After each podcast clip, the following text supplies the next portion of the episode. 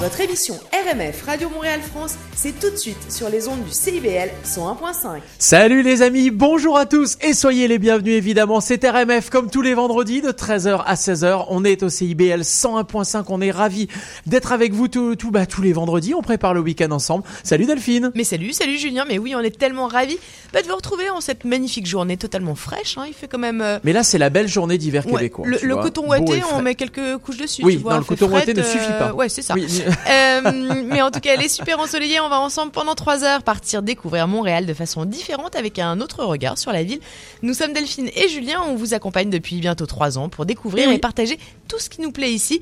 Euh, la vie culturelle, euh, ses spectacles à voir, les acteurs de la vie économique pour découvrir ou s'inspirer de la vie d'entrepreneur, des idées ou euh, des activités à faire au Québec pour un week-end ou bien euh, un voyage à partir de Yule par exemple. On va parler, Ouais. on parle histoire, histoire du pays. On vous donne également des idées de lecture. On parle IA, euh, intelligence artificielle, pour euh, bah, pour être informé, pour être éclairé en tout cas sur ce sujet qui nous concerne tous. Euh, on va parler bien-être également. Bref, trois heures ensemble avec vous et nous sommes accompagnés chaque semaine d'une super équipe qui n'est pas constituée de professionnels de la radio, mais de professionnels dans leur domaine. Euh, chaque semaine, eh bien, ils nous partagent et le partage, eh bien, c'est clairement la vie. Euh, c'est Ouais. la Saint-Valentin. Alors oui, effectivement, c'est la Saint-Valentin, Ouais. comme tu le dis. Et alors bon, on va pas en faire un trois caisses dessus. On vous aime, on vous le dit toutes les semaines et à chaque fois que l'on peut, on espère vous apporter à vous qui êtes nés ici des informations différentes avec un spectre différent. Euh, et pour vous qui n'êtes pas nés ici, mais qui avez choisi d'y vivre, eh bien, on espère vous apporter un petit peu de France à Montréal à travers notre sélection musicale, bien sûr, pour rester sur le pont des nouveautés là-bas, de savoir ce qui se passe là-bas, mais aussi se faire du bien en écoutant des titres nostalgiques positifs, juste parce que bah voilà, parce que ça fait du bien et que c'est pas du tout antinomique avec une vie. Ici, on découvre euh, d'ailleurs hein, aussi chaque semaine nos coups de cœur québécois qui voyagent. On adore ça bien sûr et tout ça, ça voyage dans nos balados, dans nos podcasts qui sont écoutés partout dans le monde. Toutes nos chroniques concernent Montréal, le Canada, la vie ici et c'est un bonheur de le partager et de donner l'antenne eh bien à ceux qui ont des choses à dire. Et on va parler aujourd'hui interculturel avec euh, Cécile Les Arctic-Chartier. On va parler bien-être également avec Anne-Sophie Casper. Emmanuel Caron, qui est déjà en studio euh, avec euh, Cécile, nous parlera de sa recommandation lecture. Qu'est-ce qu'on lit cette semaine Mélanie Boud, eh bien, elle nous parlera vin. Elle nous parlera bah, d'informations à savoir, à connaître sur le vin. Pour se la raconter un peu, on va pas se mentir, hein, pendant les dîners. Ouais, c'est mieux comme ça. Tu fais elle- oui, euh, bah, bien sûr, le mais cépage, bien sûr, le cépage, euh, la région. euh, euh, et euh, elle nous donnera également bah, sa sélection à boire est disponible à la SAQ. Euh, nous, on fera un petit tour à Charlevoix, dans la région Chronique Évasion euh, d'Anne Péloise, et on fera euh, une Via Ferrata en raquette. Autant dire gros euh, programme. là, je comprends pas. Euh, Ok, j'ai hâte d'en en- savoir plus. Oui, c'est ça. Euh, on accueillera également les fondateurs de l'atelier dans la chronique business. On va parler business, mais on va parler déconsommation. C'est un sujet aujourd'hui. Ouais. Nous aurons également la chance d'avoir Virginie Brunel, qui est chorégraphe et qui présente Corps à Vallée dans le cadre du festival Danse Danse dans notre chronique Idée de sortie culturelle présentée par Eddie Malter. Diane de... euh, pas du tout. Euh, Non, Diane, elle est pas là. Daniel de Montplaisir, non, Diane n'est pas là. Ça commence Dan- par un D. Daniel, c'est ça, Daniel de Montplaisir nous parlera histoire à travers un personnage d'une rue de Montréal. Et Montréal en 2020, eh bien, c'est une ville innovante, euh, centre névralgique de l'intelligence artificielle. Et nous aurons en fin d'émission la chance de recevoir Pierrick Plusquelec, euh, qui est le fondateur d'Emosciences, pour découvrir comment l'IA prend soin de notre santé mentale. Ah, quand même.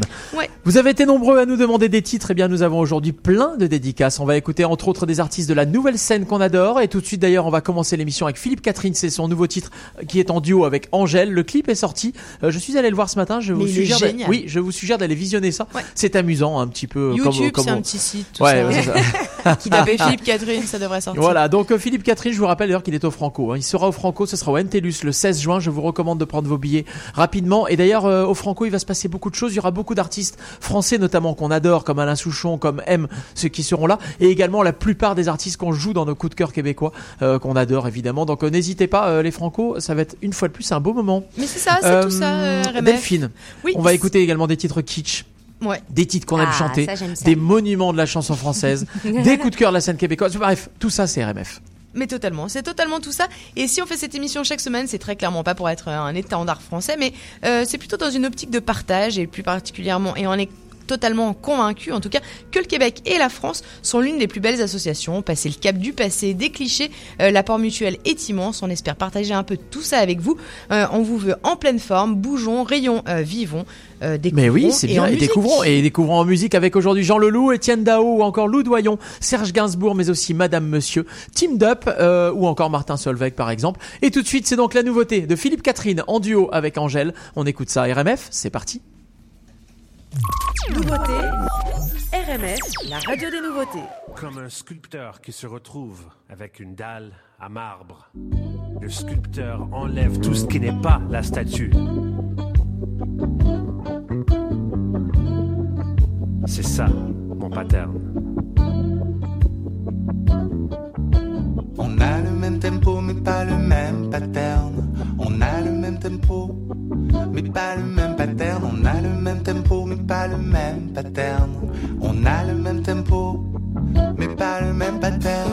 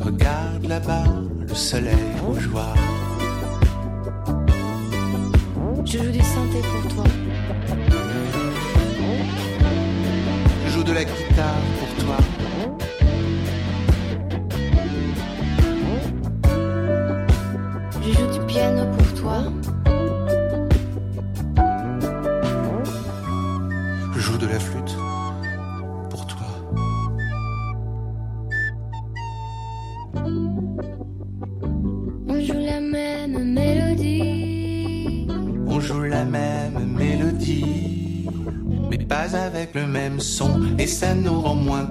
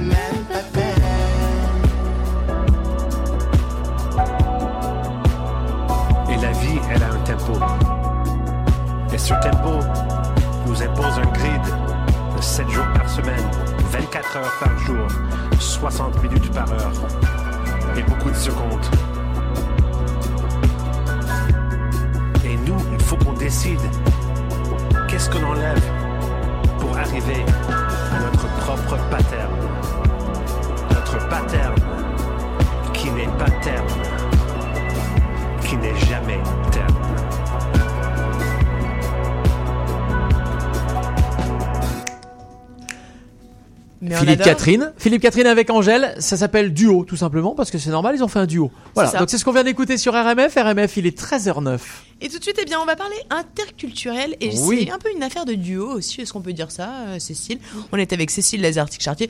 C'est un peu une histoire de duo parce que c'est euh, mieux se comprendre, s'appréhender les uns les autres euh, pour mieux vivre ensemble. C'est tout de suite. Question d'ici. Alors, salut Cécile. Salut. De quoi on va parler aujourd'hui? Alors, on va parler de beaucoup de choses. On va parler euh, du blanc et du noir, du manichéisme et de notre façon de voir le monde. Ah, ok. À l'heure d'écrire cette chronique, je me suis retrouvée face à la page blanche. Oui, oui, ça arrive à des gens très bien. On retient son souffle, on attend, puis on attend, mais toujours rien. La page blanche. Blanche comme la neige. Non, ce n'est pas que les thèmes manquent, plutôt l'inverse. Trop, c'est comme pas assez parfois. Parce que oui, en interculturel, il y a tant à dire, tant à partager, tant à questionner, que parfois cela touche des aspects de notre vie qui se multiplient. Nombre, nombreux sont les aspects de nos vies que nous voulons euh, partager, mais ça donne le vertige.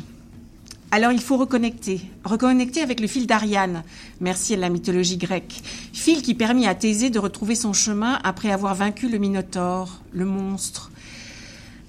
Il était dans le labyrinthe et grâce à ce fil, il a pu revenir. C'est cela la nécessité de retrouver le fil salvateur qui nous ramènera à la lumière. En ce creux de la saison froide de notre nordicité, les jours de soleil comme aujourd'hui sont sublimes et d'autant plus appréciables que long est l'hiver et que les nuits d'obscurité commencent enfin à diminuer pour notre plus grand plaisir. La neige reflète la clarté avec une énergie toute particulière et le bleu du ciel donne envie de s'y perdre. C'est enivrant ce contraste de la lumière face à l'obscurité. Image forte du jour et de la nuit, le yin et le yang, symbole qui représentent les deux principes fondamentaux de la philosophie chinoise, complémentaires. Ils incarnent les deux extrêmes d'un même tout, coexistent, vibrent ensemble. C'est par la complémentarité que le tout peut exister, peut s'équilibrer. Cette coexistence est bien loin des notions réductrices véhiculées par une pensée manichéenne dans le sens contemporain du terme.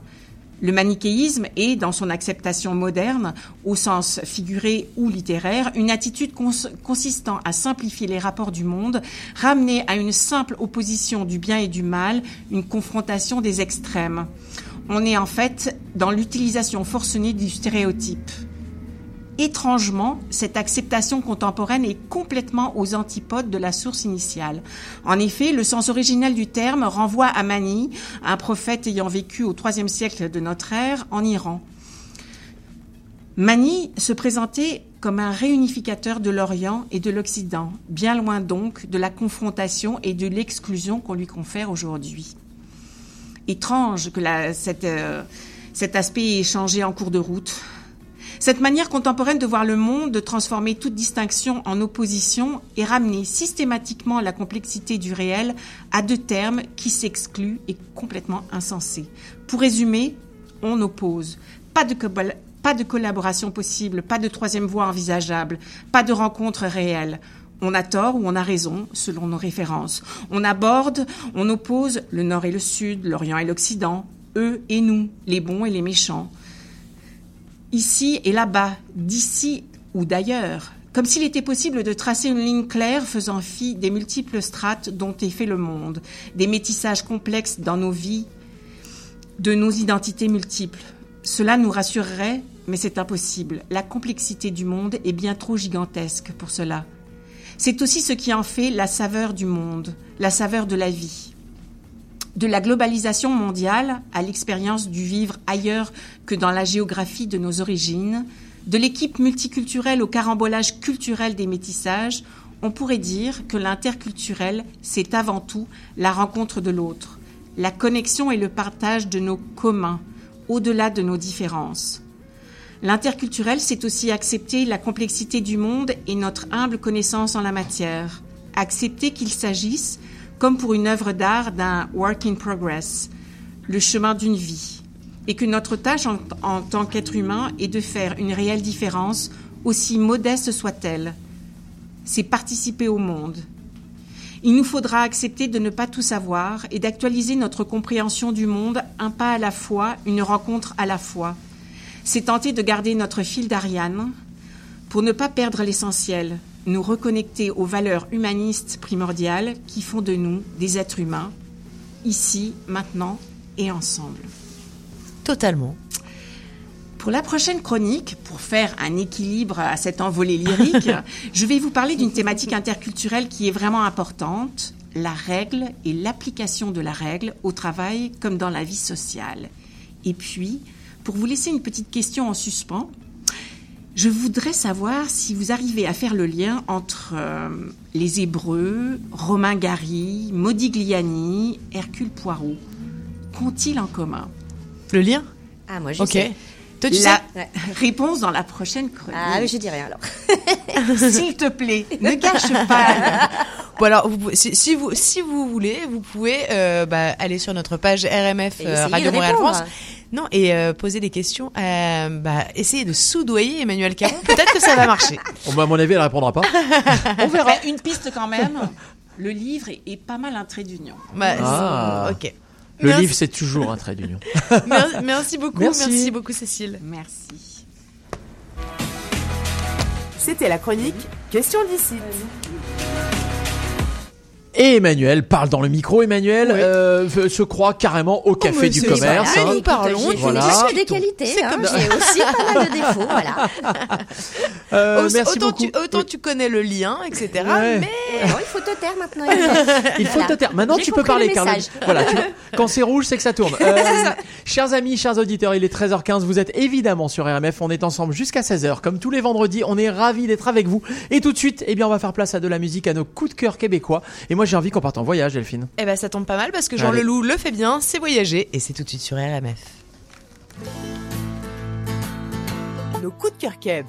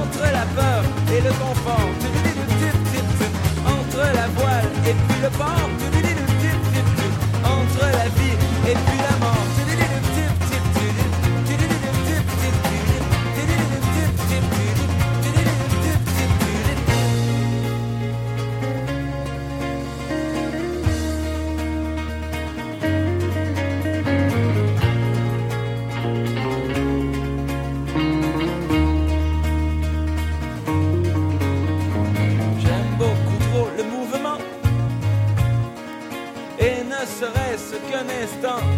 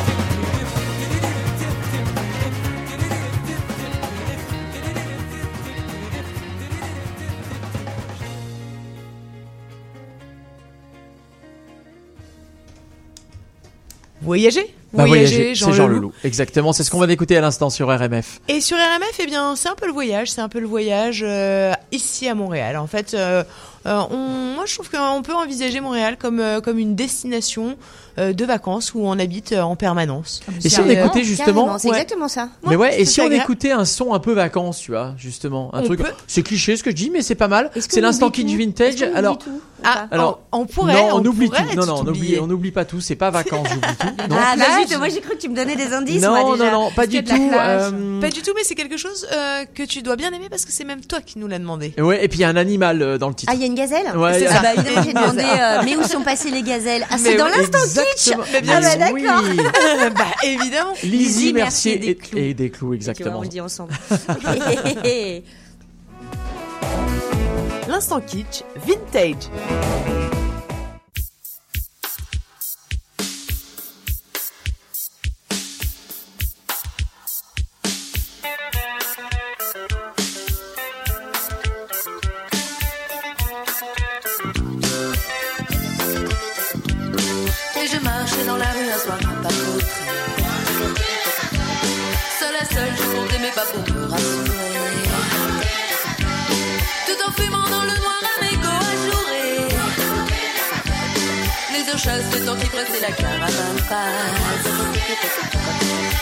Pensais au sommeil pour de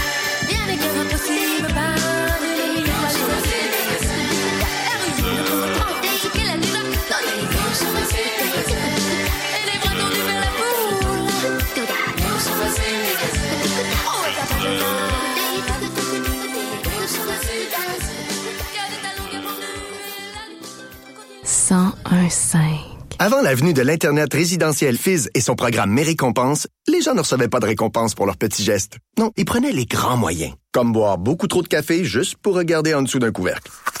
Meilleure chance la prochaine fois. Ou encore manquer une journée de travail pour appeler à une émission de radio dans l'espoir de gagner des billets pour un concert. Ouais, réponds! Mais maintenant qu'il y a l'Internet résidentiel Fizz et son programme Mes récompenses, vous obtenez des récompenses bien plus facilement. Pour des forfaits à partir de 30 par mois, visitez fizz.ca.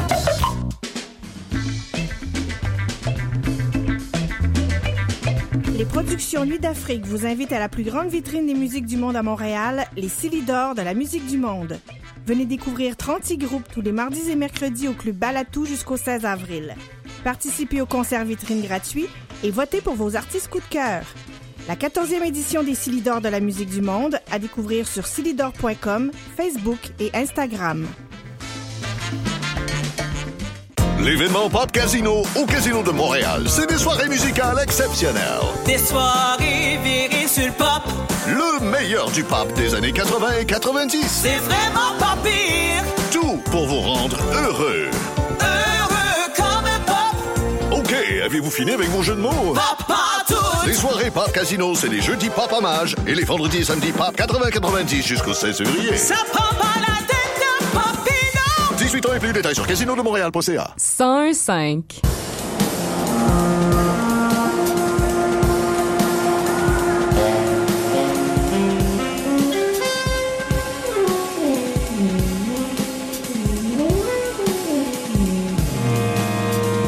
Jazz actuel, toutes les tendances, les albums les plus récents.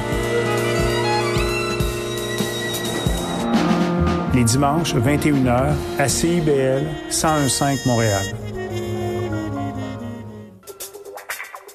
Tous les jeudis de 9h à 11h, en rediffusion le samedi de 7h à 9h, Monsieur Bull et compagnie.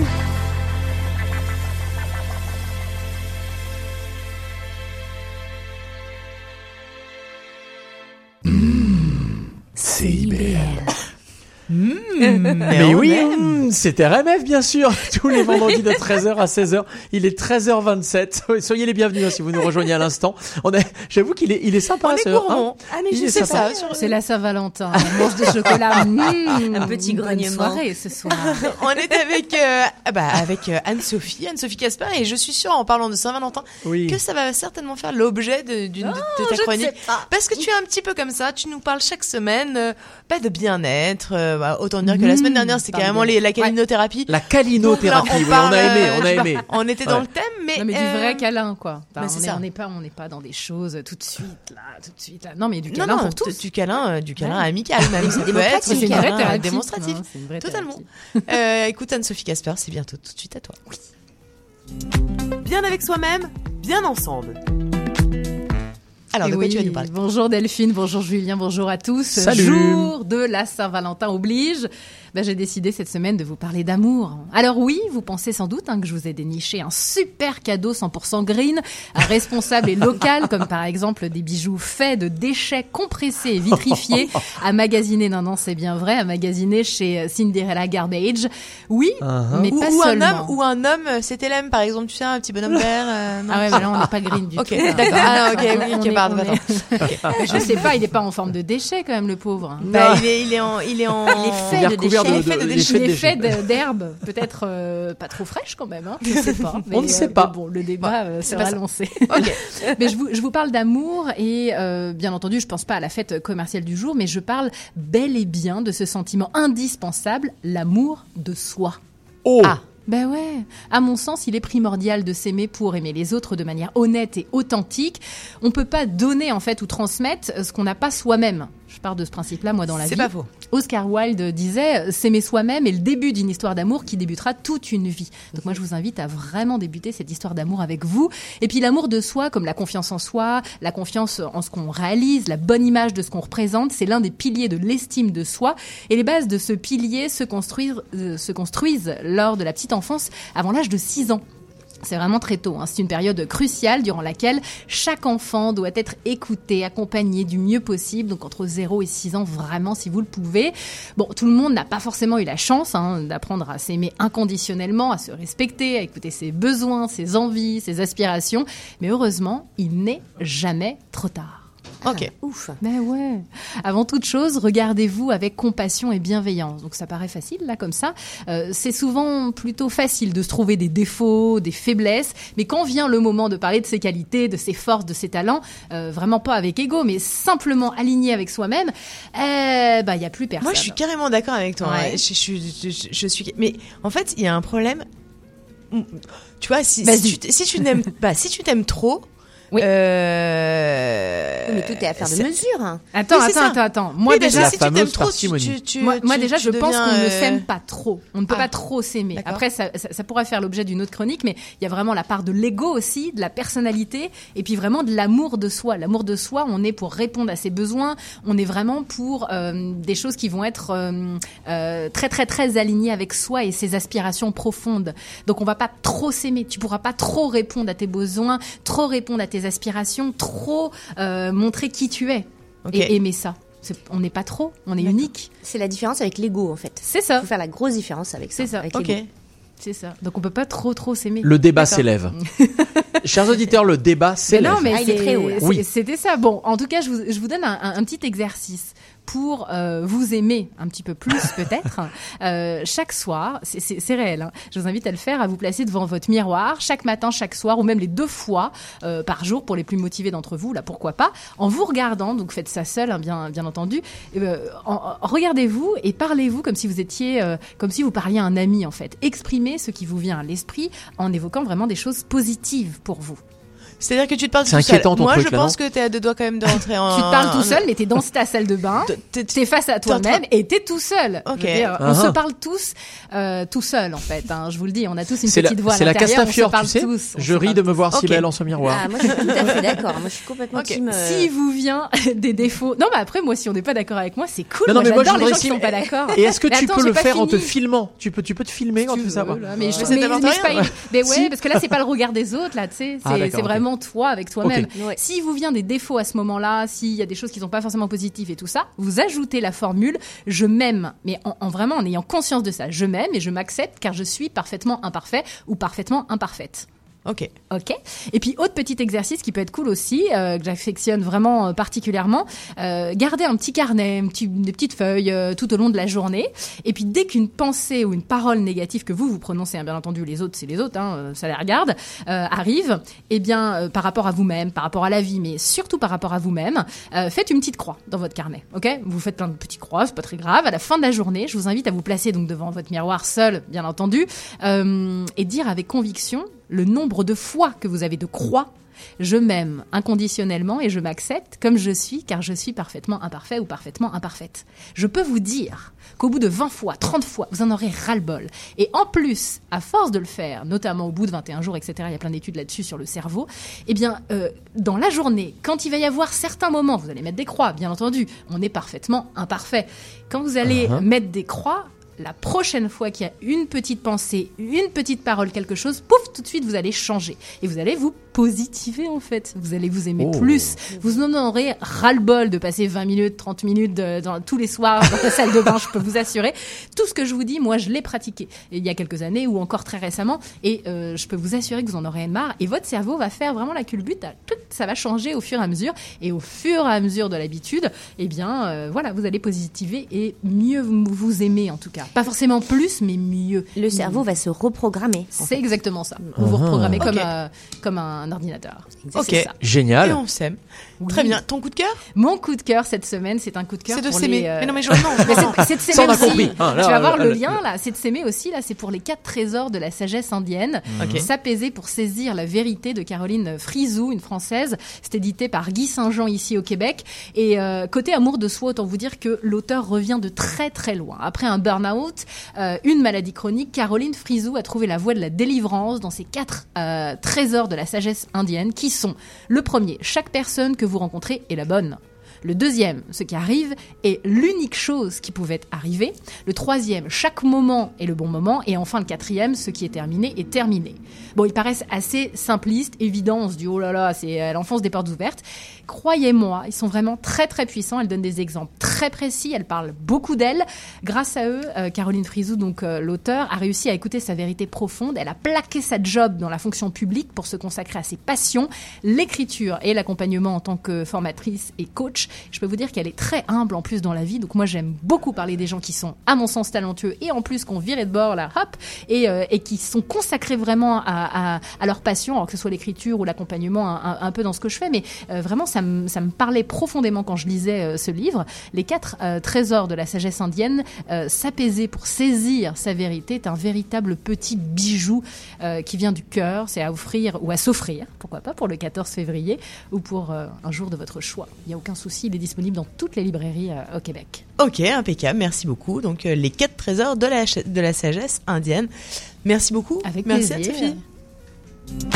C'était bien avec soi-même, bien ensemble. Bon bah voilà, hein, si Ouais. on s'aime pas, On si on- s'aime et si on n'aime pas ouais. les, avec les, si on n'aime pas les autres, bah je ne, je ne comprends pas. Et puis justement, moi, il y a, quel- quelqu'un dans la vie que j'aime particulièrement, puis c'est sa fête aujourd'hui. Ah. Ouais, mon Ah bah mari est vas-y. né aujourd'hui, donc je lui Oh. souhaite un excellent Mais- anniversaire, une magnifique fête, et je l'embrasse très fort. Mais nous aussi. Mais oui, mais Mais tu le verras peut-être pour, le, pour, le- pour fêter ça ensemble. Bah oui, je, oui, je, oui. Bah, C'est prévu. À part s'il me quitte aujourd'hui, Ah, mais, euh, à la fois pourquoi pas, j'ai envie de Alors. dire, Nous avons reçu un appel. Mais Euh, appel. Grégory Casper. Greg, Euh, Greg ne, oh ne non, la non, quitte pas. hein. Il va bien, il va bien. Il t'attend, il me dit dans l'oreillette qu'il t'attend à la maison. Voilà, C'est ça. tout va bien. Avec Merci amour et beaucoup. bienveillance. Mais bien sûr, avec tout, la totale, il est en train de se parler devant le miroir même. Oui, là, c'est de- c'était de toi d'être inquiétant d'ailleurs. euh, l'instant branchouille tout de suite. euh, L'instant branchouille. Ah, l'instant Non, branchouille. l'instant branchouille est pas du tout branchouille tout de suite, Delphine. Ce n'est Ah. pas ce qui a marqué dans le Tu conducteur. as, d'ac- tu as totalement raison. J'ai- Mais tu as sauté une ligne. qu'elle a Kenji oublié, Girac. tu. Non, Ouais, c'est totalement exact. Kenji Girac et Kenji Girac, il sera à l'Olympia le 5 mars. Ouais, il arrive, Euh, il arrive bientôt. 5 je trouve que c'est euh, pas mal, euh, adéquat. en Bah, exactement, on entend son, son écoute son tube actuel. Ouais, qui Euh, s'appelle Tu vas me manquer. Quand et on s'aime, on se manque. Et ben euh, voilà. Même quand on est proche l'un de l'autre. Ça cartonne en France et c'est à Montréal sur RMF. Ta-dam, ta-dam, ta-dam.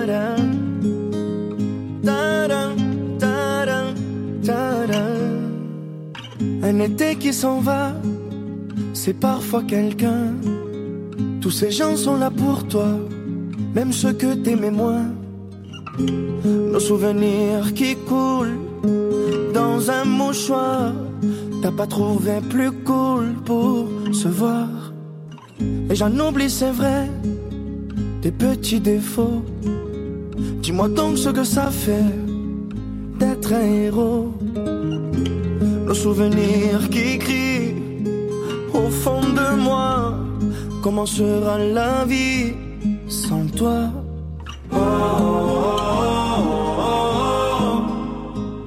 Je me dis, je me dis qu'on t'a aimé.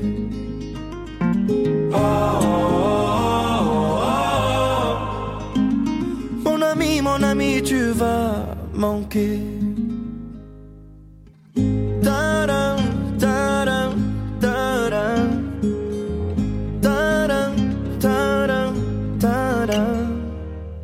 Le discours le moins bien sera sûrement le mien. Ce qu'on peut être banal quand on a mal. Nos souvenirs qui frappent au fond de moi. J'ai le costume en vrac, tu vois.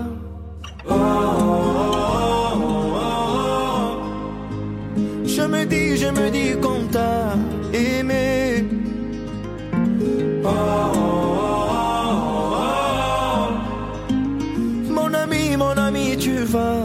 Manquer.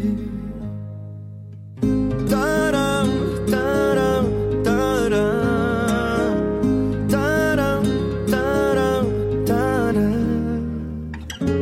Et tout là-haut dans ton jardin, nous te souhaitons mille copains. Et tout là-haut dans ta montagne, en attendant qu'on te rejoigne. Oh, oh, oh, oh, me dis, je me dis qu'on t'a aimé. Oh, oh, oh, oh. Mon ami, mon ami, tu vas manquer.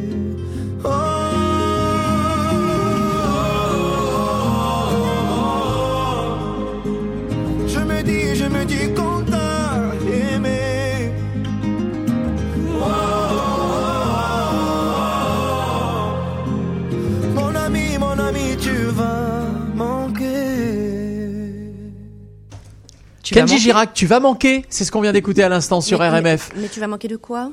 Mais tu vas manquer, tu vas manquer. Eh, C'est c'est Emmanuel, euh, tu n'as qu'à écouter les paroles hein, au lieu de Ah oui, discuter. voilà. Bah oui, mais moi, euh, je, Moi, je- j'ai écouté les paroles, il va me manquer à toute la famille, en fait. Le euh, Kenji Girac qui sera effectivement à l'Olympia le 5 mars. Ouais. Euh, N'hésitez pas à prendre vos billets.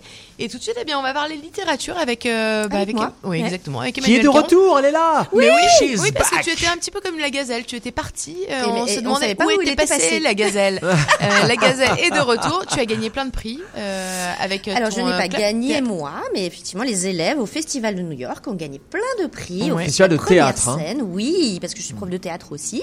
Et euh, mais c'est vraiment l'équipe et les élèves hein, qui ont vraiment euh, performé. Enfin, je sais pas si on peut dire ça, oui, qui ont Bah, si. été extraordinaires sur scène. On est extrêmement fiers. Waouh. Collège Marie de France. J'aime ça, bravo. On parle livre? On parle livre? Ah bah oui. Allez. Partout ou au lit Alors, Mais salut lisons, Emmanuel. Eh ben, lisons, bonjour, lisons. bonjour. Alors bonjour chers auditeurs. Aujourd'hui, on parle d'un dictionnaire. Ah, ah bah Eh ben, non, ça fait rêver ton Eh truc. ben oui, mais j'ai pas dit bottin. J'ai pas dit que c'était un bottin. Hein. Euh, oui, on peut Les lire. pages jaunes. On peut, on peut lire un dictionnaire de A à Z, c'est le cas de le dire, en étant passionné, amusé, en apprenant de chaque page et en prenant un plaisir fou. Voilà. Ok. Et c'est un Larousse, euh, non, c'est pas un dictionnaire Larousse. C'est un dictionnaire magique qui est d'abord un dictionnaire enjoué. C'est dans le titre, Ah. dictionnaire enjoué des cultures africaines. Enjoué, bah, c'est-à-dire joyeux, facétieux, un peu espiègle, farceur même parfois, et qui dit euh, des vérités bien salées avec un sourire franc et une complicité réelle, et surtout qui n'est pas donneuse de leçons. Ok. c'est pas tout à fait un dictionnaire comme on connaît. Eh ben, on aime C'est un ça. dictionnaire, euh, voilà, c'est un dictionnaire enjoué qui parle des cultures africaines, si méconnues et si souvent bah, englouties sous des tonnes de préjugés, de clichés ou d'automatismes de pensée. Eh oui. Et donc les auteurs, Alain Mabankou et Abdourahman Mouaberi, nous présentent l'exploration de leur culture africaine par des entrées à la fois bah, philosophiques, sociologiques, historiques, gastronomiques et culturelles au sens le plus courant aussi, euh, la mode, les goûts, la forme des villes, etc. Et Ah, c'est absolument bon, ça. passionnant. Ah oui, vraiment, ça se lit euh, exactement de A à Z, euh, avec plaisir. Juste un mot sur les auteurs, euh, avant de parler des entrées. On ne présente plus Alain Mabankou, hein. Non. Mais tu en as parlé Tu en as- déjà. mais- Voilà, je l'avais Hein présenté.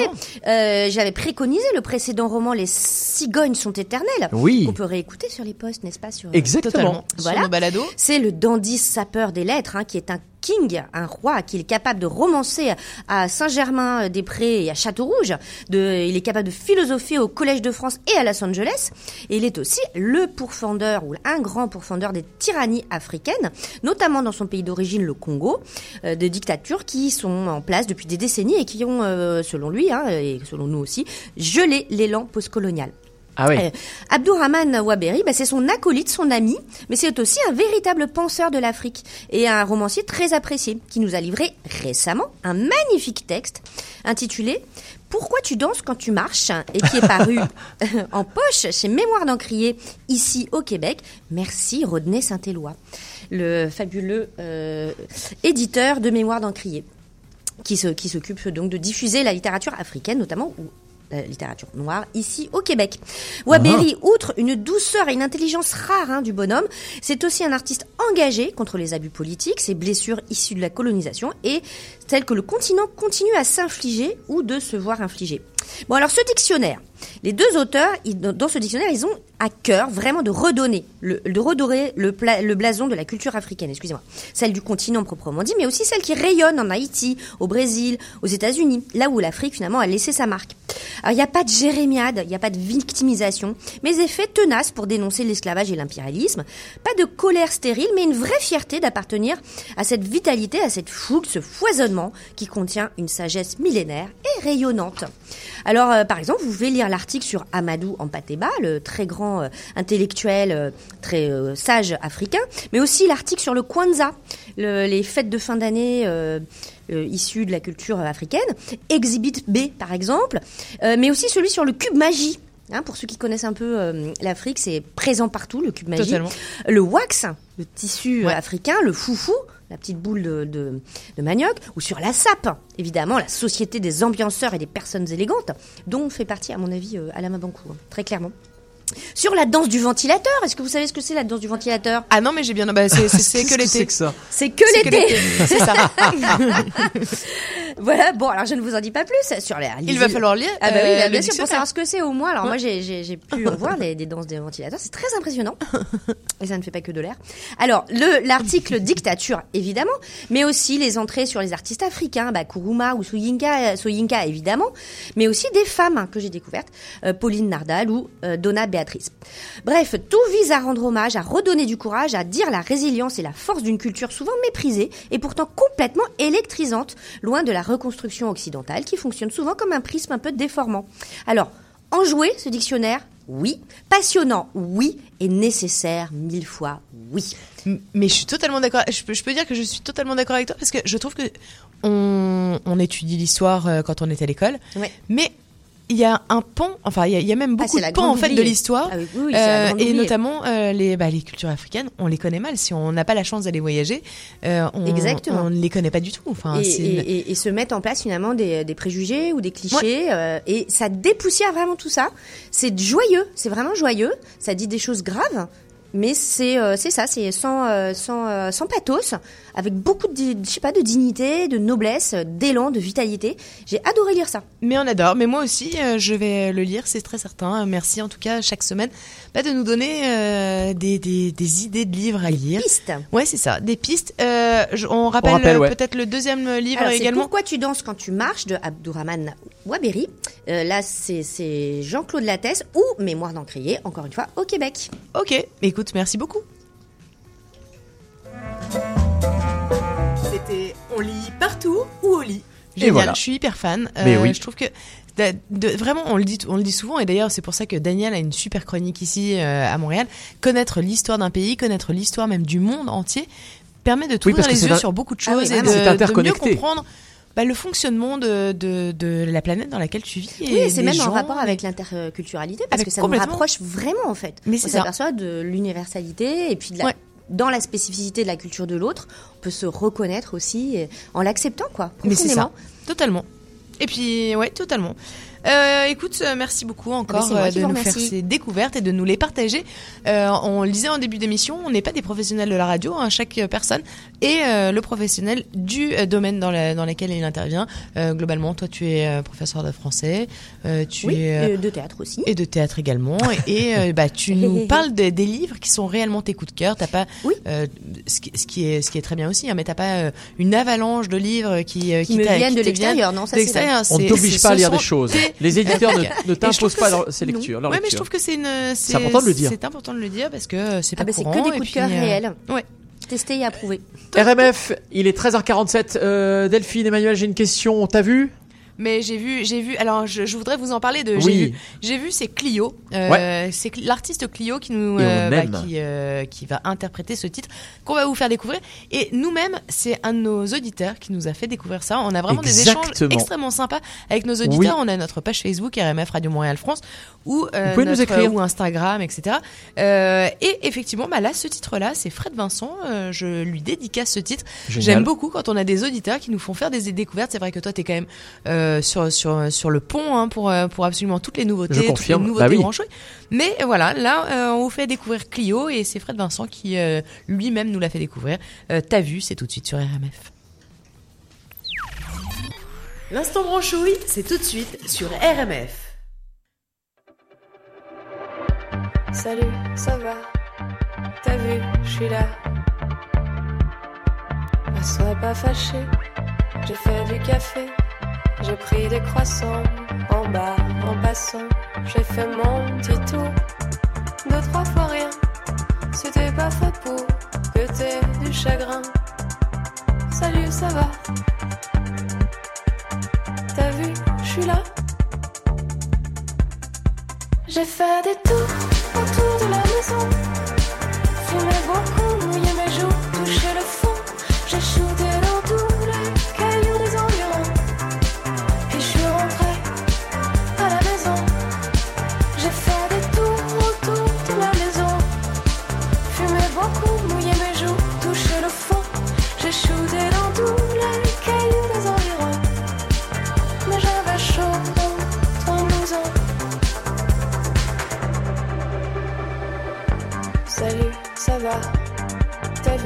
suis là. Oui, mon téléphone, il était ici. J'aime pas quand il sonne. Je l'avais pas pris, je faisais pas la gueule, mais j'étais bien toute seule. J'étais bien toute seule. Allez, ça va. Je suis là. J'ai fait des tours autour de la maison.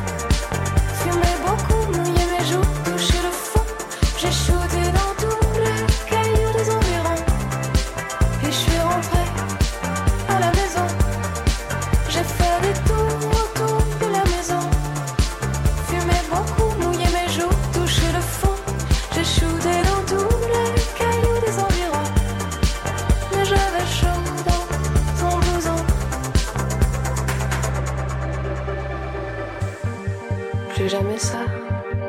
Mais t'as cru quoi? Que j'allais pas rentrer, que j'allais me barrer, que j'allais en aimer un mieux dans la rue d'à côté? Bah non, t'inquiète pas. Y a pas mieux que toi. Y a pas mieux que toi.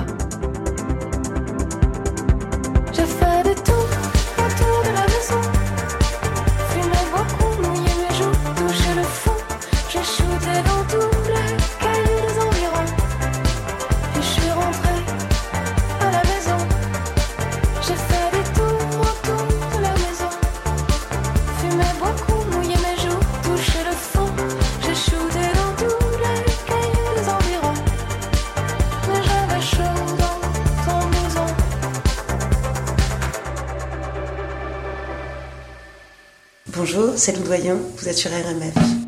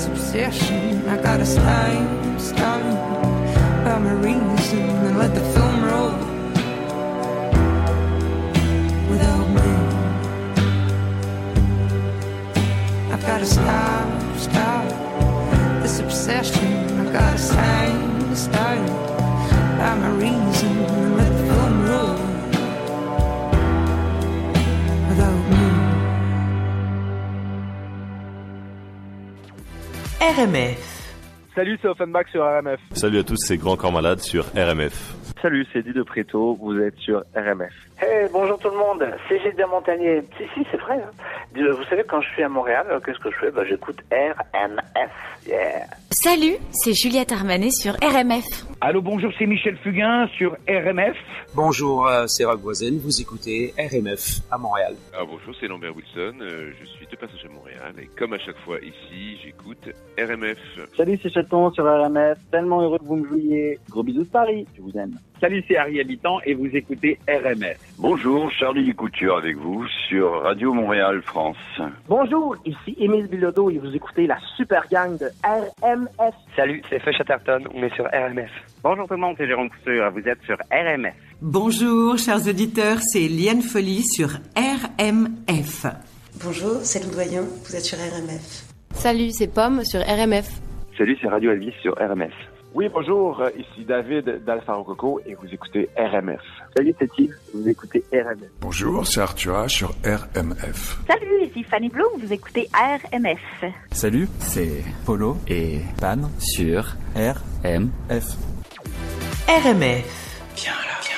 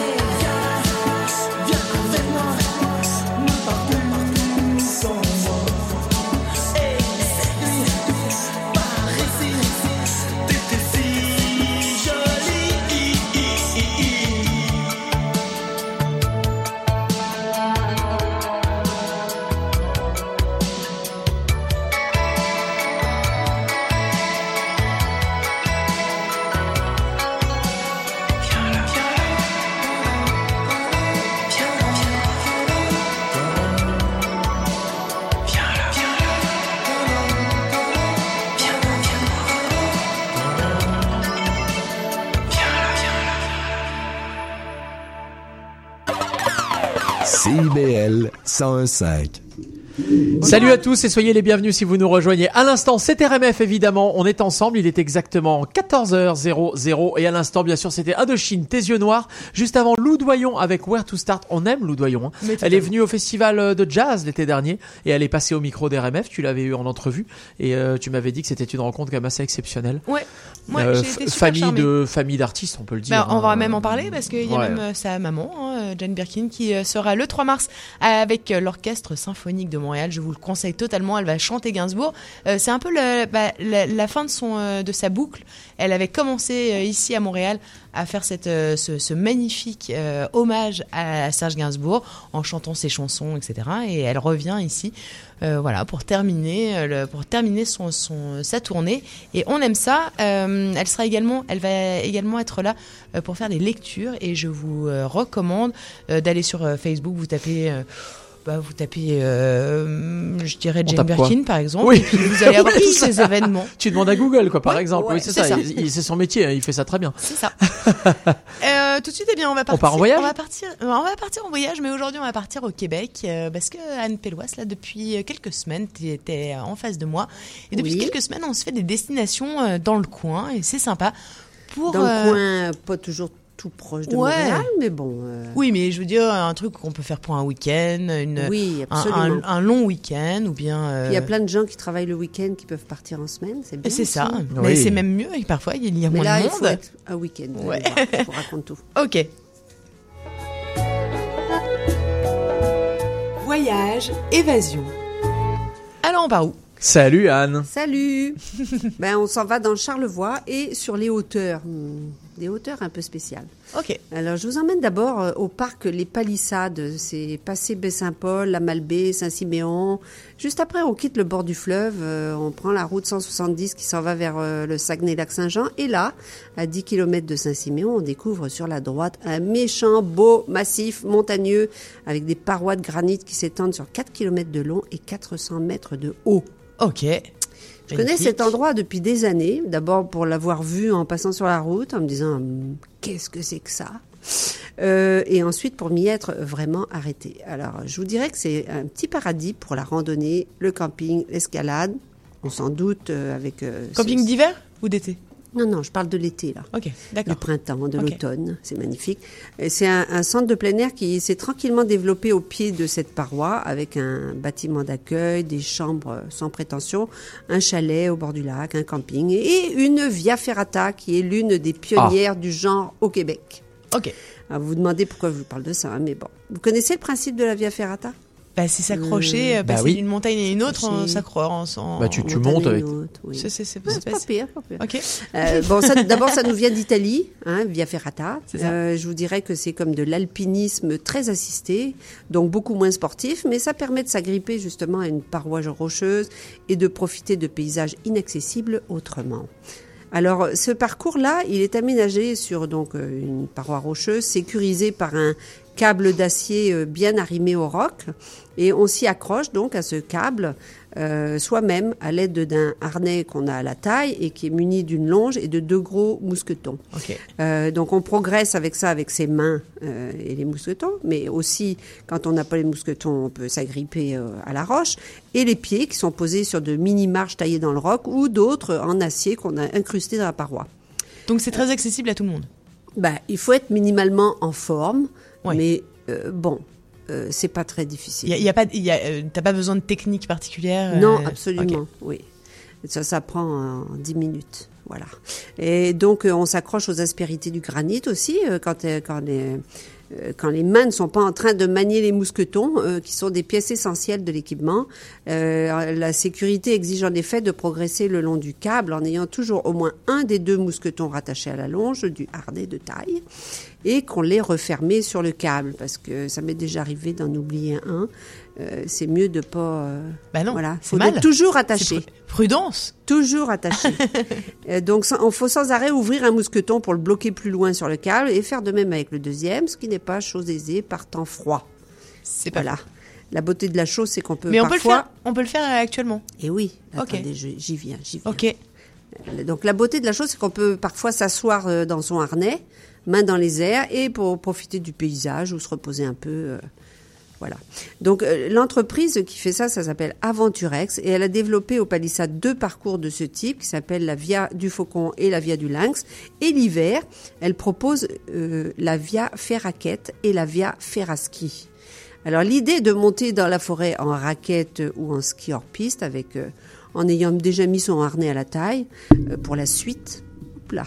Et euh, là on atteint un joli belvédère euh, au bout d'une une petite heure à peine. Euh, et là euh, débute la Via Ferrata. Alors là, euh, on est à 250 mètres d'altitude déjà. Euh, on n'est pas rendu au sommet, mais la vue est déjà splendide euh, sur la vallée glaciaire en contrebas, la rivière Noire qui s'écoule en zigzag, encadrée de montagnes. Et par temps clair, on voit même le fleuve Saint-Laurent. Ok. Comme Une journée comme aujourd'hui, je suis sûre que c'est magnifique. Euh, donc, on attache ensuite ses raquettes ou ses skis sur le sac à dos, qu'on a bien sûr dans le dos. On met son casque sur la tête et les deux mousquetons dans ses mains, bien gantés parce qu'il fait froid, pour les accrocher au câble du petit parcours du flocon, qui est la voie écourtée de la Via Ferrata estivale. D'accord. Alors on ira ainsi lentement euh, en progressant sur la paroi jusqu'à un pont suspendu au-dessus du vide, dont le passage procure quelques sensations fortes avant d'atteindre la fin du parcours sur les hauteurs. Et ceux qui n'ont pas trop le vertige choisissent alors la descente en rappel sur corde, assurée par le guide, plutôt que de rentrer à pied dans la forêt. La première fois que j'ai fait ça, euh, moi j'avais dit euh, jamais de descente en rappel de ma vie. Et rendu là, le guide qui avait transporté les cordes sur son dos, il m'a dit tu veux vraiment pas euh? Et j'ai dit oh je peux pas lui faire ça. Et donc je suis descendue en rappel. Et donc j'ai continué l'hiver aussi. Donc euh, quand même cette technique de descendre en rappel quand on n'a pas fait d'escalade, ça exige, je dois dire, un certain lâcher prise pour se jeter dans le vide. Euh, les deux pieds sur la paroi et les mains sur la corde pour contrôler sa descente soi-même. Ok. Ah oui, c'est un petit défi personnel. Absolument. Les débuts, puis d'ailleurs, même quand on le refait, c'est toujours le même défi, je trouve. D'accord. On n'apprend pas vraiment. Euh, alors, les débuts sont rarement spectaculaires. Euh, parce qu'il faut descendre, mais un peu comme on peut. Euh, on finit par comprendre qu'avec un peu de souplesse mentale et physique, on peut s'éloigner de la paroi et pousser sur ses jambes pour sauter un peu euh, à la verticale et prendre un peu plus de vitesse pour progresser vers le bas, qui est quand même à 70 mètres plus bas. 70 mètres, quand on va pas très vite, c'est long. Euh, donc le guide, lui, il descend les 70 mètres en moins d'une minute. Euh, euh, on n'a même pas le temps de faire une photo quasiment quand on est en bas. Alors à ce stade, on remet les raquettes et les Ça, tu skis dis aux ça, mais du coup, toutes les Instagrammeuses, il y en a pas une qui va y aller. hein. Euh, si elles n'ont pas le temps oui, de. J'ai fait des belles photos. Si elles n'ont pas le temps de bosser. Le guide parte, puis euh, j'ai fait une, une petite vidéo en descendant, pendant qu'il descendait.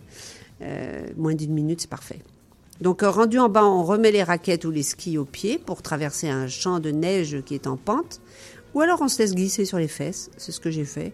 Et on finit la sortie par un court sentier en forêt jusqu'au chalet.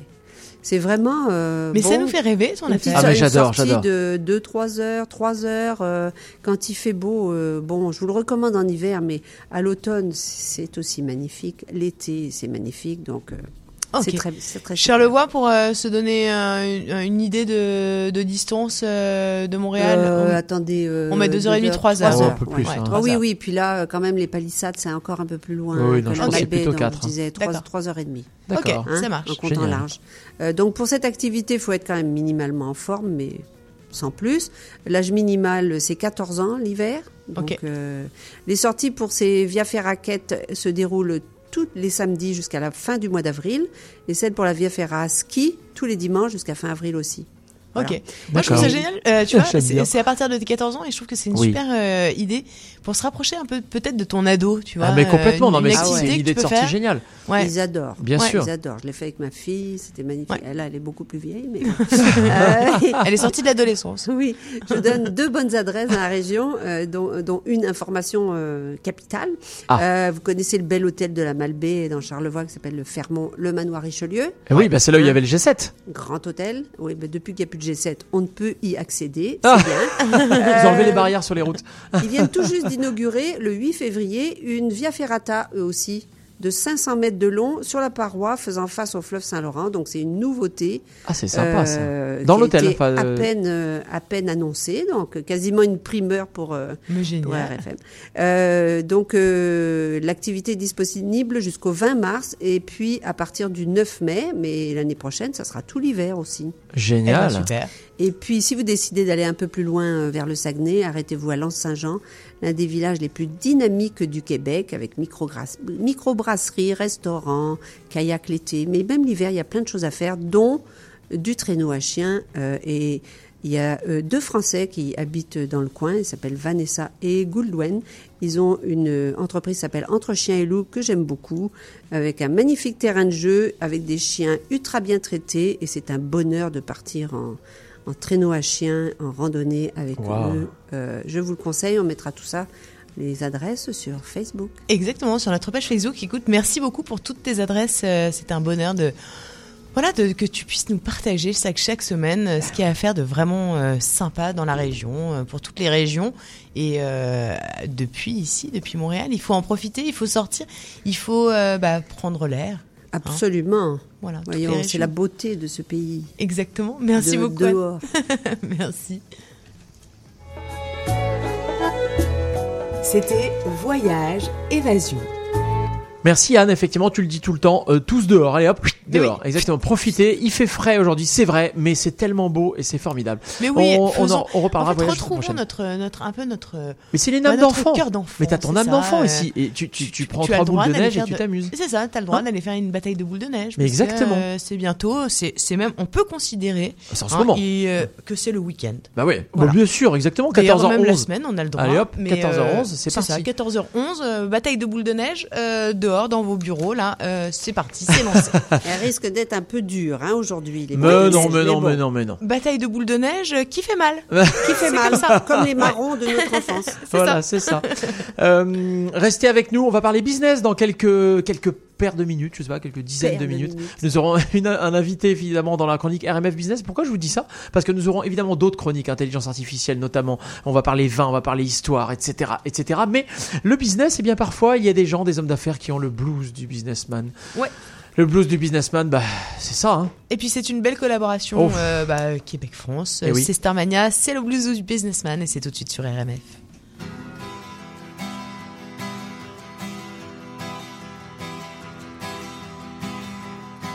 J'ai du succès dans mes affaires, j'ai du succès dans mes amours. Je change souvent de secrétaire. J'ai mon bureau en haut d'une tour, d'où je vois la ville à l'envers, où je contrôle mon univers. Je passe la moitié de ma vie en l'air, entre New York et Singapour. Je voyage toujours en première. J'ai ma résidence secondaire dans tous les Hilton de la terre. Je peux pas supporter la misère. Moi, es-tu heureux? Je suis pas heureux, mais j'en ai l'air. J'ai perdu le sens de j'ai le sens des affaires. J'ai réussi j'en suis fier. Au fond, je n'ai qu'un seul regret. Je fais pas ce que j'aurais voulu faire.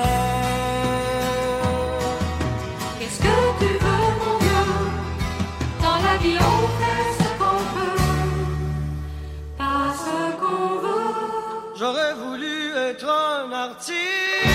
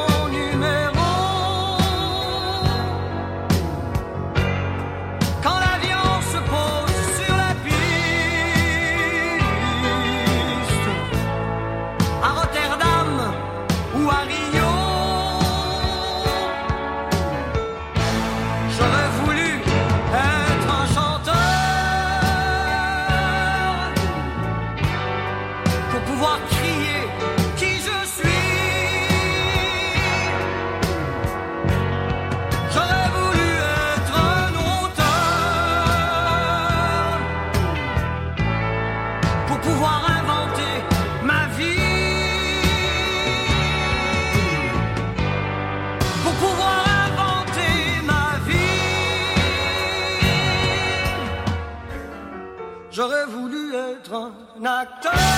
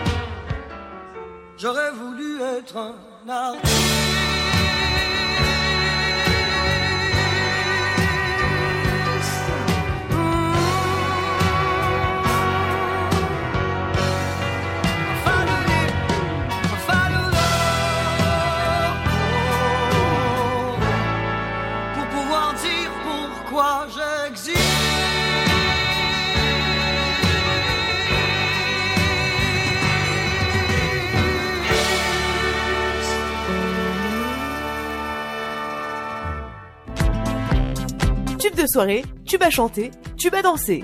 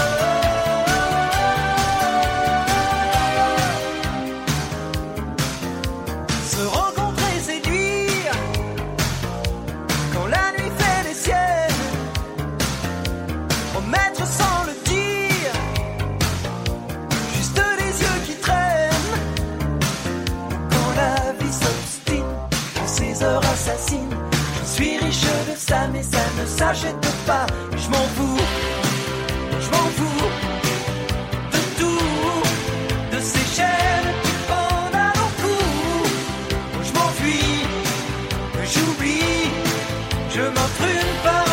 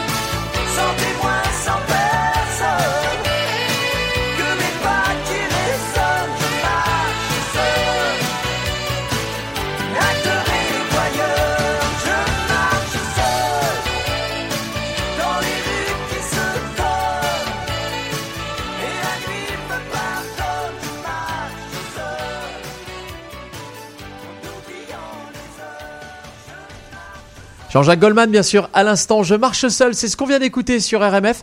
RMF, il est 14h20. Euh, avant ça, on a eu Starmania. Euh, Starmania, bien sûr, le blues du businessman. Alors justement, si on parlait un peu business. Mais tu sais, c'est pas mal parce que en fait, je marche seul euh, quand on lance un business. En tout cas, Oui. parfois on peut se sentir seul. Alors là, euh, nous allons parler business, mais nous allons en parler avec un cofondateur. C'est-à-dire qu'ils ont choisi d'être deux. On va en parler avec Ah, Jean-Philippe. Roy, qui est le cofondateur de mon atelier. On en parle tout de suite. RMF Business. Bonjour Jean-Philippe Froid. Alors on est absolument ravis de vous recevoir sur euh, RMF Business. On a créé RMF Business euh, en, en gros pour euh, partager des parcours d'entrepreneurs qui font Montréal, des start avec des idées qui nous semblent extrêmement prometteuses, ou bien des directeurs de grandes entreprises, des directeurs de filiales de grandes, de grandes sociétés venus s'implanter ici, des directeurs de PME. On a, on a reçu plus d'une centaine d'entrepreneurs dans des domaines extrêmement divers, la tech, la food, la pub, le commerce, les services. Et aujourd'hui, on est ravis de vous recevoir parce qu'on va parler de la création d'une entreprise à visée éco-responsable euh, qui fait le lien entre plusieurs valeurs, la, lutte contre le- l'obsolescence programmée, la surconsommation, mais aussi le bien-être, la vie de quartier et la rencontre. En gros, j'aimerais vraiment que vous me décriviez l'activité de mon atelier de quartier. Ben déjà, je trouve que vous l'avez déjà très bien décrit. mais mon atelier de quartier, en, en réalité, c'est un lieu où, euh, en fait, on est cinq à avoir rêvé ce lieu-là et puis à avoir euh, pris en charge l'idée, puis on l'a concrétisé, on l'a cristallisé, c'est-à-dire on a trouvé un- un- une bâtisse sur euh, Jean Talon, coin de la Roche, qui, elle, correspondait en tout point avec euh, la création possible d'un endroit où les gens vont pouvoir se, rencontrer pour réparer, pour partager des connaissances, pour euh, un, genre de néo-perron d'église. Ok, c'est-à-dire qu'effectivement, dans votre dans votre café, vous organisez, c'est un café, vous organisez des des ateliers euh, très fréquemment en fait, les- pour pouvoir aller réparer un vélo, pour pouvoir aller réparer, réparer votre votre euh, votre téléphone euh, cassé ou bien encore prendre un cours de yoga, etc. Vous avez des c'est ce type d'a- d'atelier que vous avez fait. Quand, quand- qu'est-ce qui vous a amené à monter cette compagnie en fait? C'était un besoin que vous aviez, chacun de vous cinq? Tout vous êtes fait. cinq? Oui, on est cinq. On est cinq. On a chacun des tâches très différentes dans le dans, la- dans toute cette aventure-là. Euh, et ben, c'est un lieu qu'on a rêvé, qu'on avait besoin, qu'on cherchait, euh, un lieu de quartier aussi. Euh, pas une immense, un immense endroit où on se perd, un endroit où on rencontre des gens puis on les revoit. Puis en même temps, c'est nos voisins. Puis l'idée, c'est que bon, on- les, choses brisent rapidement. Souvent, on sait pas faire de faire son pain ou faire des choses. Puis c'est quand même des, des choses qui sont relativement faciles à apprendre.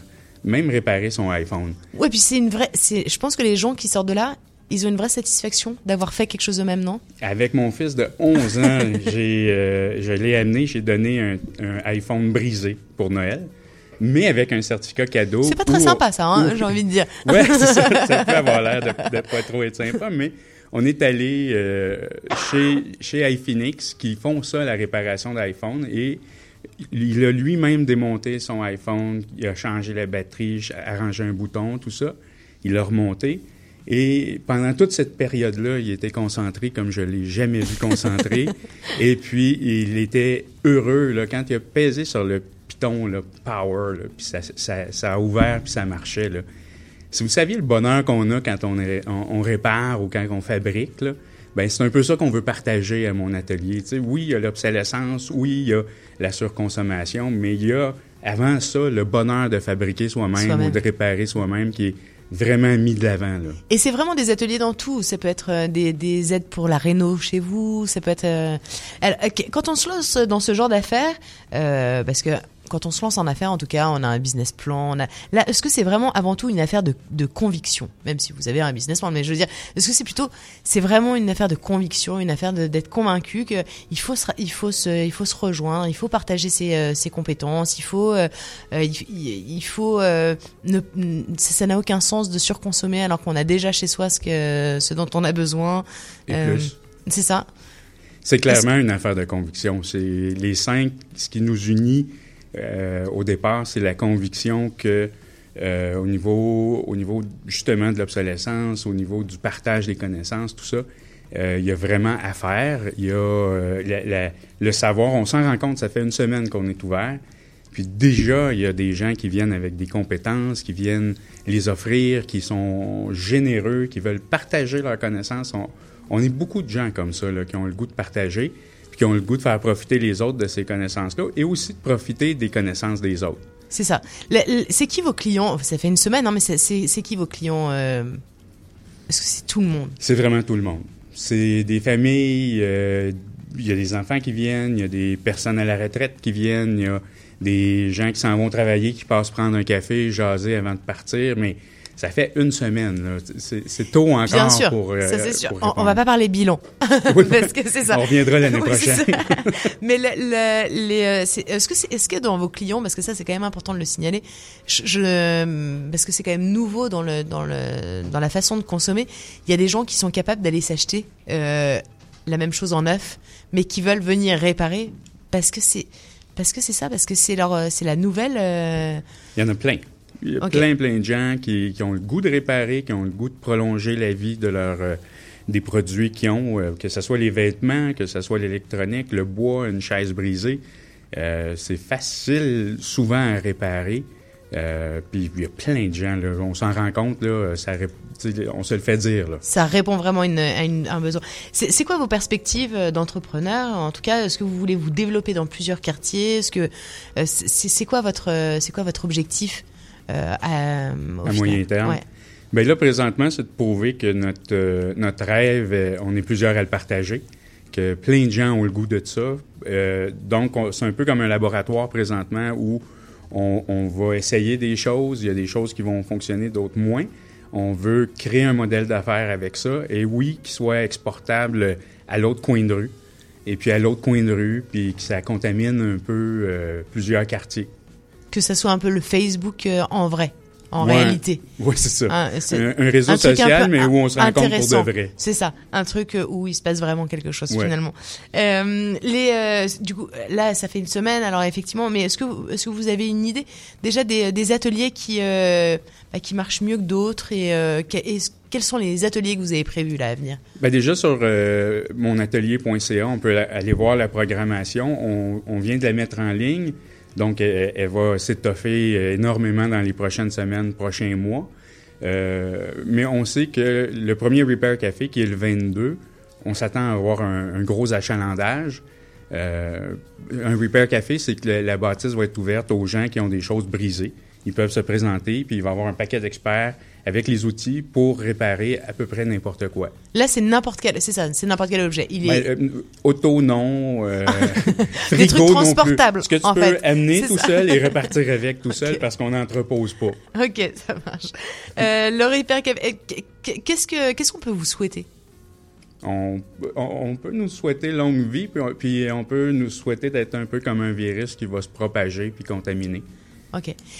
Ok. Est-ce que la- y, a- il y a quand même un enjeu sur la déconsommation euh, et puis La vous- décroissance. La décroissance et puis vous pourriez en être euh, du coup un, un acteur. Est-ce que, est-ce que, euh, qu'est- qu'est-ce qu'on fait avec ça? Qu'est-ce qu'on fait avec Ben, cette décroissance? En fait, si vous êtes euh, comme moi, on parle beaucoup de changement climatique, on parle beaucoup d'obsolescence, de surconsommation. Moi, j'ai le goût de faire quelque chose, mais c'est souvent difficile de savoir par où je commence, qu'est-ce que je peux faire, qu'est-ce qui a une portée, qu'est-ce qui l'a pas.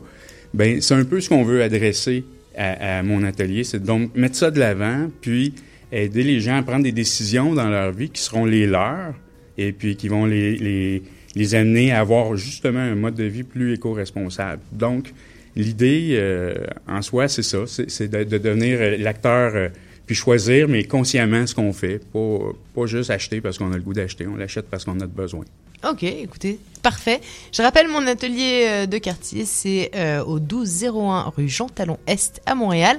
Euh, vous, et vous pouvez retrouver toute la programmation sur monatelier.ca. Euh, merci beaucoup Jean-Philippe Roy. Ben, merci à Et vous. puis bonne, euh, bah, bon atelier. Ben, j'ai hâte de vous dire dans un an comment ça va. Avec grand plaisir, vous viendrez nous le dire sur RMF. Merci. Au revoir. C'était RMF Business.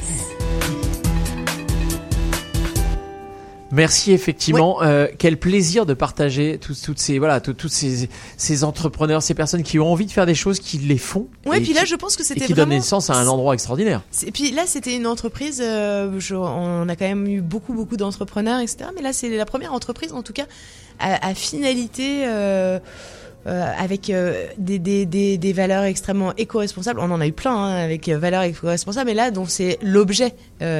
Oui, c'est ça. La mission même. première. C'est ça, la mission première.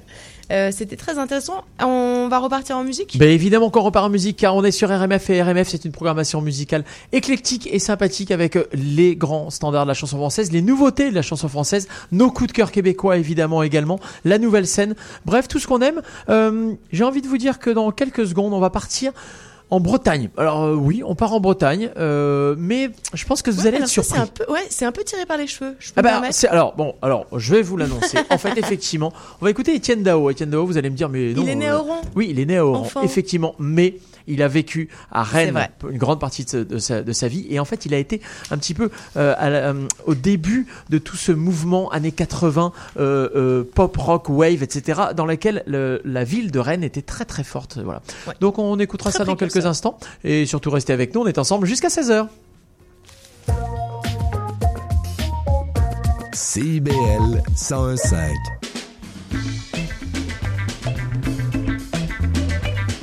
Les productions Nuit d'Afrique vous invitent à la plus grande vitrine des musiques du monde à Montréal, les Silidor de la musique du monde. Venez découvrir 36 groupes tous les mardis et mercredis au Club Balatou jusqu'au 16 avril. Participez au concert vitrine gratuit et votez pour vos artistes coup de cœur. La 14e édition des Silidor de la musique du monde à découvrir sur silidor.com, Facebook et Instagram. 101.5. La girafe en bleuse, une émission sur la création musicale et la chanson francophone. Le samedi, 9h, à CIBL 101,5, animé par Jean Gagnon Vous voulez faire une différence pour CIBL et vous avez votre radio communautaire à cœur? Joignez-vous à nous en tant que membre via le CIBL1015.com dans la section Devenir membre. Pour 5 vous allez faire une grosse différence. En plein Montréal. Vous êtes de Bretagne, RMF vous accompagne à Montréal.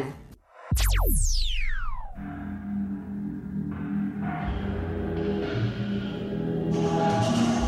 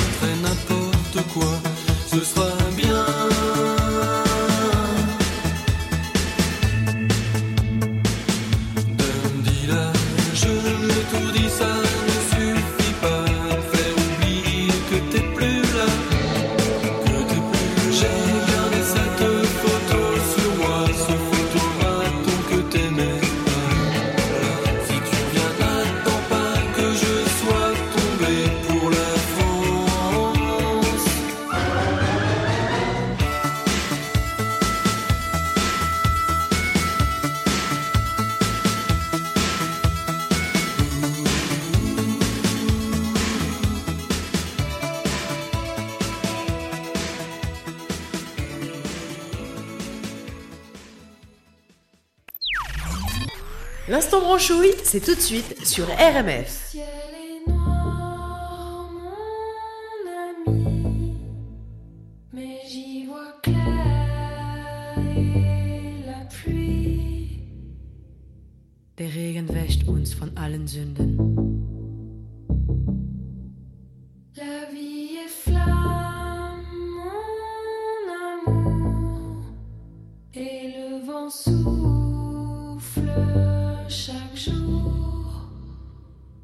Wind bläst, um uns daran zu erinnern, dass wir uns lieben.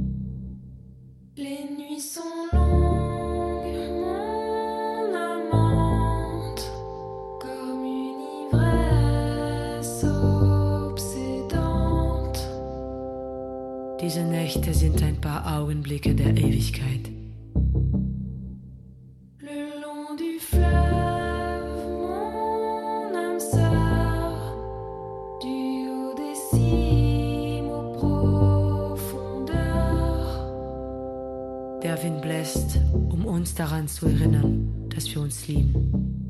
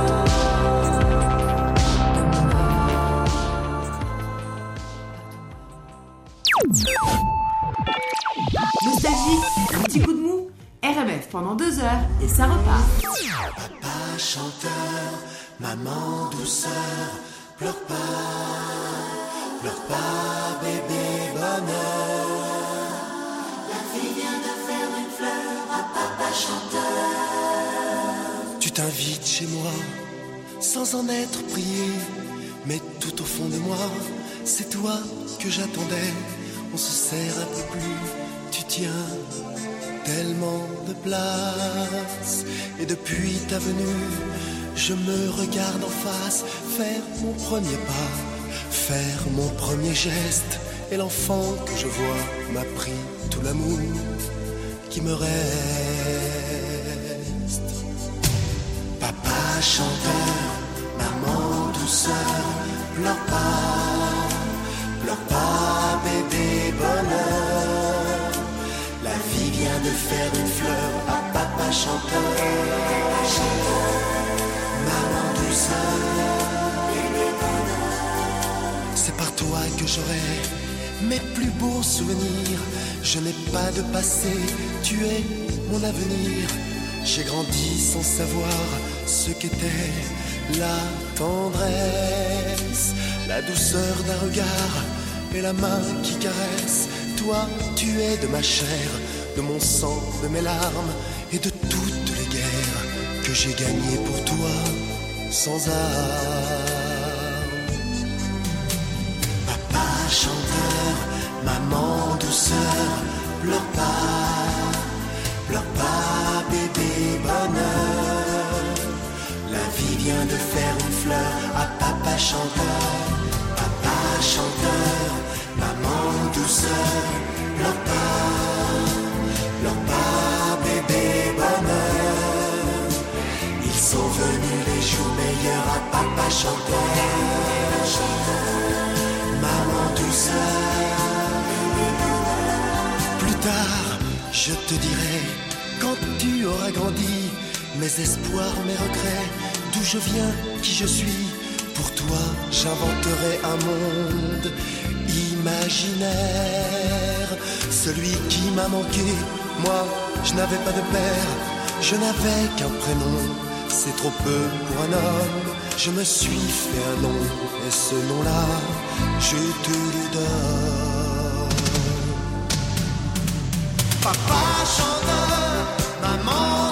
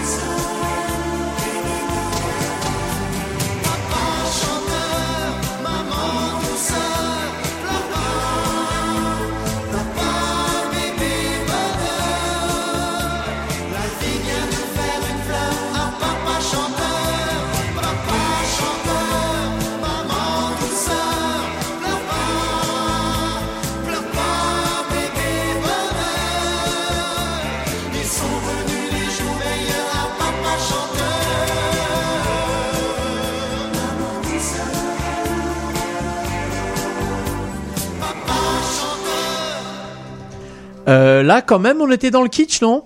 Oui, mais Hein, années aime ça, 80 ça fait à fond. Jean-Luc Ouais, Lahaye, papa chanteur. Ouais, c'est ce qu'on vient d'écouter sur RMF. Et alors, juste avant, c'était l'instant branchouille avec euh, un groupe, en fait, c'est Compromat, avec une participation dedans avec de Adèle Haenel. Mais on j'adore. adore, on adore Adèle Haenel, évidemment, actrice française qui, qui cartonne. Et ce titre, euh, pour que vous le réécoutiez, parce que ça vaut vraiment le coup, c'est extraordinaire, s'appelle De mon âme à ton âme. Et c'est ce qu'on a écouté dans l'instant branchouille. Et juste avant, évidemment, euh, Étienne Dao, Étienne Dao qui était, qui est rennais, en fait. Il est né à Oran, mais il est rennais en Bretagne. Donc c'était un petit peu notre coup de cœur Bretagne du jour. C'est peut-être un peu tiré par les cheveux, j'en conviens, mais c'est Ouais. ce qu'on a écouté quand même. Hein, c'est nous qui décidons. Voilà. Exactement. Mais Delphine. tout de suite, eh bien, on va parler parce que euh, autant euh, son père était chanteur, autant nous, nous Oui. connaissons une danseuse et notamment une chorégraphe. Nous Ouais, allons en parler vrai. tout de suite.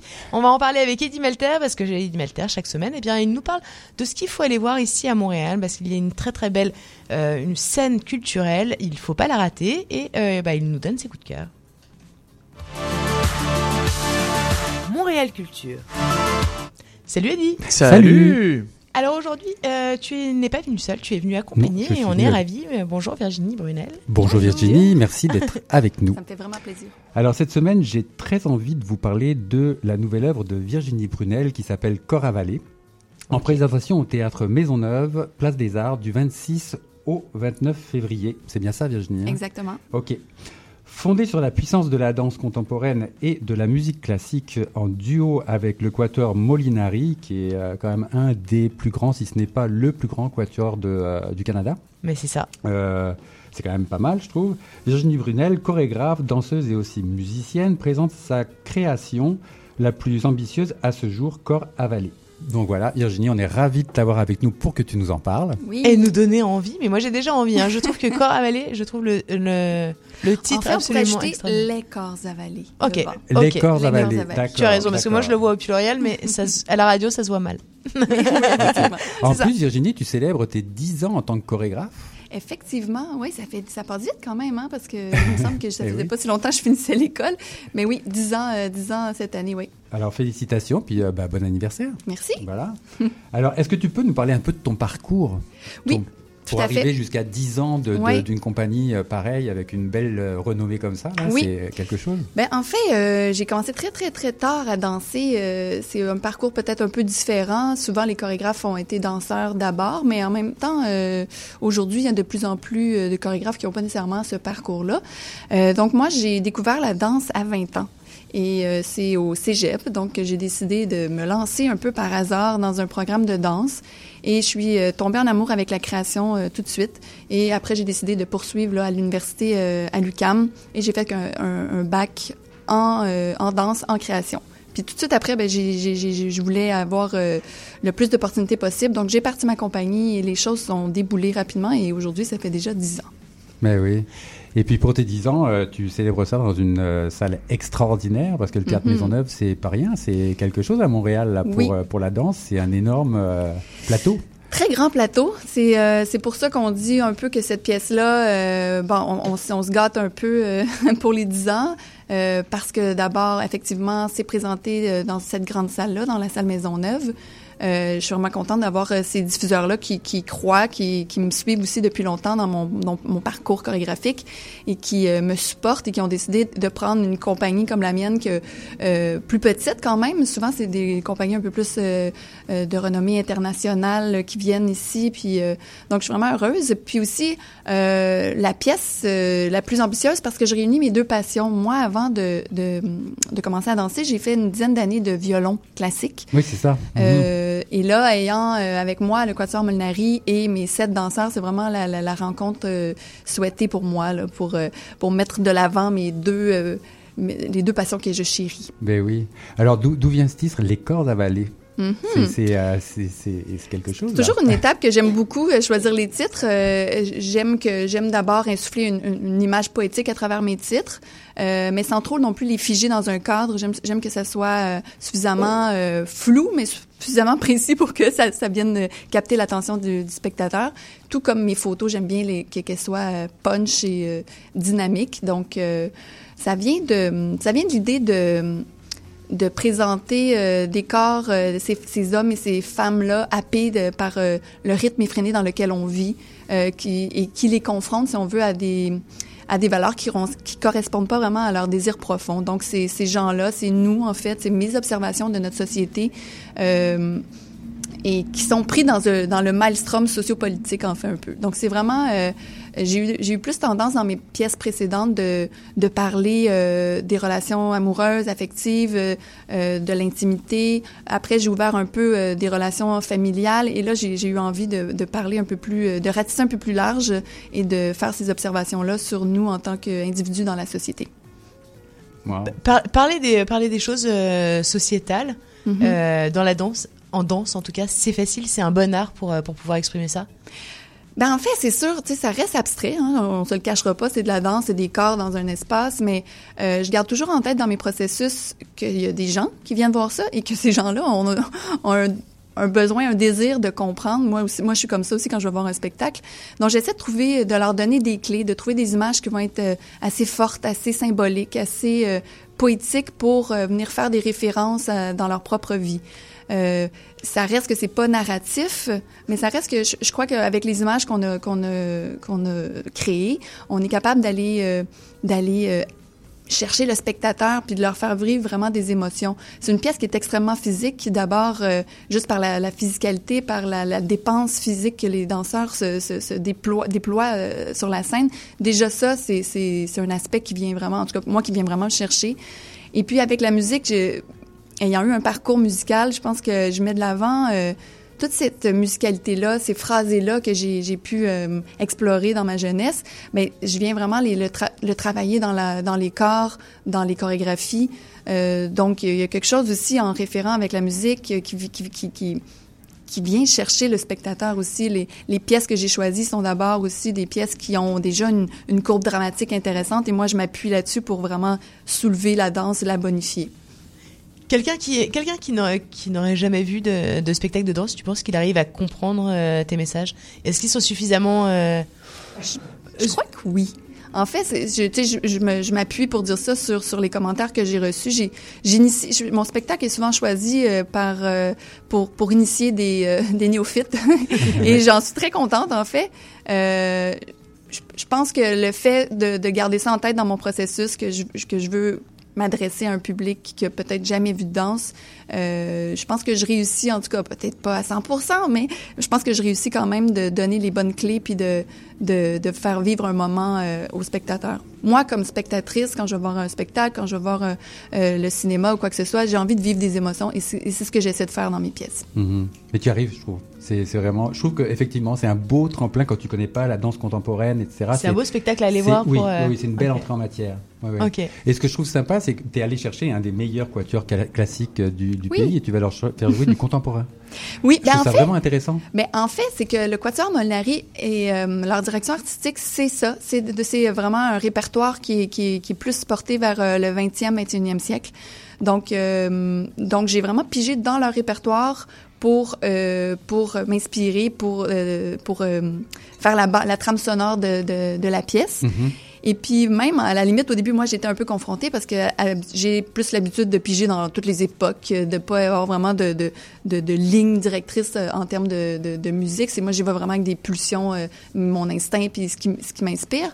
Mais là euh, j'ai j'ai comme j'ai mis ça un petit peu plus c'est un peu plus euh, périlleux au début, mais finalement, ça a été super intéressant. Puis, euh, j'ai j'ai eu quelques rencontres avec euh, l'altiste Frédéric Lambert, le- l'altiste du Quatuor, qui m'a aussi euh, aidé à, à trouver des musiques que j'aurais pas nécessairement trouvées par moi-même. Ah, cool. Est-ce C'est que la musique et la danse, en fait, de connaître, quand quand es chorégraphe, de connaître les deux, euh, c'est indispensable. C'est euh, tu ne peux pas connaître que la danse, sinon il te Mhm. manque une partie de une, Une partie de ton Il y a art. tellement de manières de travailler. Moi, je sais que moi, même la musique vient euh, c'est la chose qui vient d'abord dans mon processus. C'est, euh, je fais beaucoup de recherche musicale et c'est vraiment le- le- l'idée va surgir, euh, va, va surgir vraiment de la musique. Je me fais même des petites, euh, des petites séances couchées, j'écoute la musique, puis c'est là que les idées me, me viennent.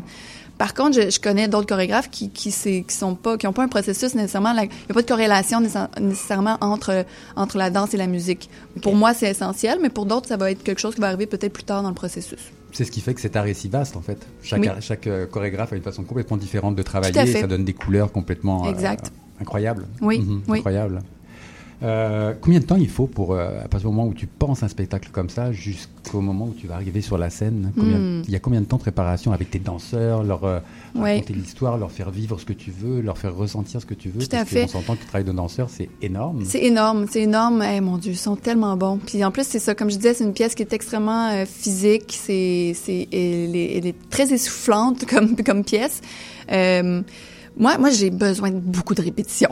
je suis vraiment, quand même, euh, je travaille beaucoup le mouvement. Il y a peu d'improvisation, donc. euh, pour arriver à, à la qualité que je recherche, j'ai besoin quand même beaucoup de répétitions. J'aime aussi prendre le temps d'explorer en studio. Donc, euh, moi, je dirais que je, je prends à peu près un 300 heures en studio avec les danseurs pour Ah, arriver à un ouais. projet Ah, d'une heure à peu près. Là. Mhm. Ouais. Donc, mais ça, c'est sûr, je l'étale sur une année, même des fois plus. Oui, bien Il y a sûr. vraiment des périodes de, de, de, de repos. Est-ce que là, ben, on prend un peu plus de recul sur qu'est-ce qui s'est passé, je regarde les vidéos, puis là, ben, euh, je, je prends des notes pour euh, améliorer le tout, peaufiner et euh, Pour avancer. arriver à ton. Puis tu t'inspires, puis Oui. le, le silence, c'est le- c'est aussi une étape de la création qui est. C'est important, oui, ça en Mhm, quelque fait, sorte. ouais. Ben, écoute, Virginie, je te remercie vraiment beaucoup. Ça me fait plaisir. D'avoir accepté de venir nous voir. On a vraiment, ouais, on a vraiment absolument hâte euh, pour aller prendre les billets. On va sur le site euh, du festival Danse Danse. Danse, danse, oui, c'est ça. Exactement, Danse. Virginie Brunel. euh, donc, corps avalé, les corps avalés. euh, Du 26 au 29 février, et on vous encourage. au Théâtre Maisonneuve. Merci beaucoup. Merci Avec à plaisir. vous. Merci beaucoup. C'était Montréal Culture. Mais oui, Delphine, je sais où tu vas aller Mais cette date-là. Moi, c'est certain. Eh Euh, ouais, j'y serai. c'est sûr. Euh, j'adore la danse. euh, j'adore. euh, tout tout, m'a plu, en fait. euh, c'est certain. Mais c'est parce que Eddie nous propose toujours des choses Ouais. sympathiques. Et on lui fait une confiance Ouais, totale. On lui fait confiance et nos- on aime ça. Et c'est ça. Et nos chroniqueurs, c'est exactement ça. On en parlait en début de- d'émission. C'est pas des professionnels de la radio, c'est des professionnels des- du domaine euh, dont Et ils là, si, parlent. si Virginie me le permet, je- on, on va poster euh, une ou deux photos de, de, de ce que tu m'as envoyé là. Puis euh, j'avoue que si le spectacle se, se, se marie avec ces photos-là, ça va être grandiose. Quoi. C'est, euh, tu parlais d'images tout à l'heure et c'est. Oui. euh, Je pense qu'elle parle d'elle-même quand c'est- même. ah, hein. complètement, complètement, ouais. ouais, On va les mettre sur notre page euh, Facebook RMF Radio Montréal France. Mhm. Euh, vous les retrouverez tout à l'heure avec le plus grand plaisir. Merci beaucoup. Merci. RMF, il est 14h57. On repart évidemment en musique avec une nouveauté. Euh, c'est Madame Monsieur, on les connaît, ça avait cartonné leur tube précédent. Et bien là, c'est tout nouveau. Ça s'appelle Comme un voleur. C'est avec Jérémy Frérot d'ailleurs, euh, qui lui aussi cartonne. Donc on va écouter ça dans quelques secondes. Surtout restez avec nous. Daniel de Montplaisir n'est pas loin. Il est même déjà dans le studio et on va parler histoire dans quelques minutes avec lui. Euh, nous aurons également l'intelligence artificielle car évidemment c'est au cœur de nos vies. C'est en train de se passer et c'est notamment en train de se passer à Montréal. Et toutes les semaines, eh bien Mathieu Barrault est là. Il nous fait sa, sa chronique pour décrypter un petit peu tout ça avec des invités de talent euh, et de choix. Et cette semaine, j'aime autant vous dire qu'on va. Le thème, c'est quand même quand l'intelligence artificielle prend soin de votre santé mentale. Tout un programme. Mais tout un programme et tout un programme auquel il faut absolument répondre parce qu'il faut être éclairé sur ces sujets.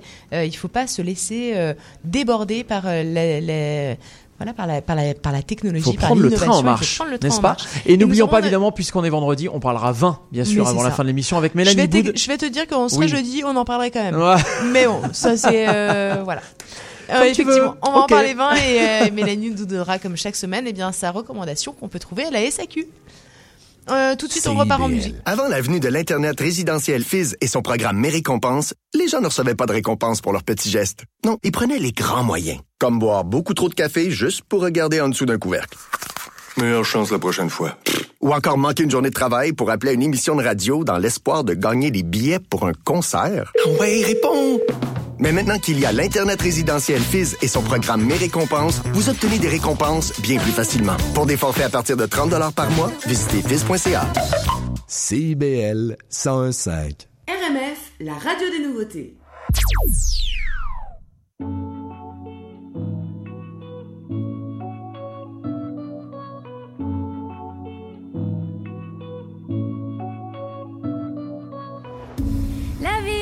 C'est qui, c'est quoi? Dis mais qu'est-ce qu'on fout là? Comme par magie, magie, on a décidé pour nous, c'est comme ça.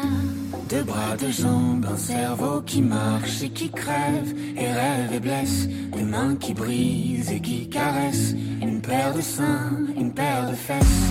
La vie, la vie, je te dis, c'est mieux quand c'est sombre et lumineux.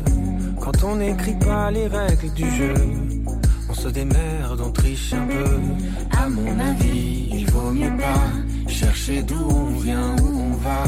Ce sera moins beau quand on saura. Puis quand on trouve, il reste quoi?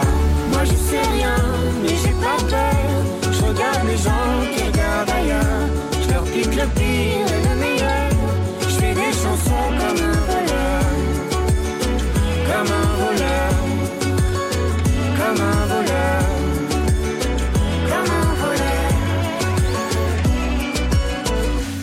La vie, la vie, c'est con parfois. Quand sans raison, sans blabla, ça prend ce qu'on aime et nous laisse là, avec nos questions sur les bras. Mais d'où ça vient, ces coups du sort? C'est quoi ces bails avec la mort? On pourrait peut-être se mettre d'accord C'est toi qui restes et moi qui sors La vie, la vie, c'est trop bizarre. C'est la plus chelou des histoires. Par un enfant permet tout. À mon avis, faut pas lutter quand c'est pas toi qui jette les dés. Ce serait moins beau si on savait, y aurait plus grand chose à rêver. Moi je sais rien, mais j'ai pas peur. Je regarde les gens qui regardent ailleurs. Je leur pique le pire et le meilleur. Je fais des chansons comme un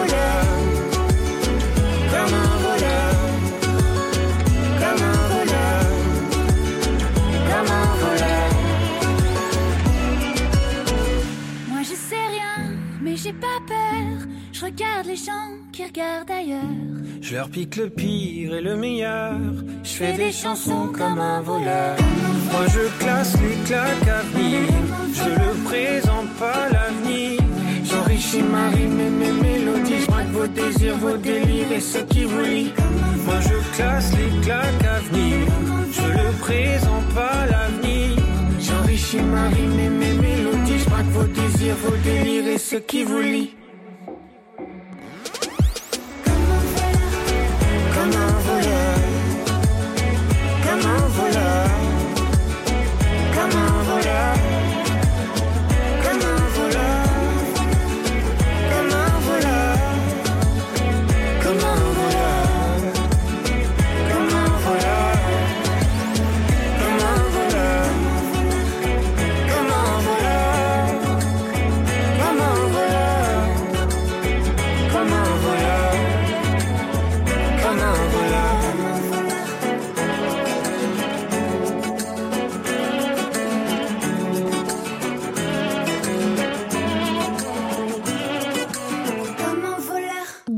Drôlement indépendante. L'instant monument de la chanson française, c'est tout de suite sur RMR.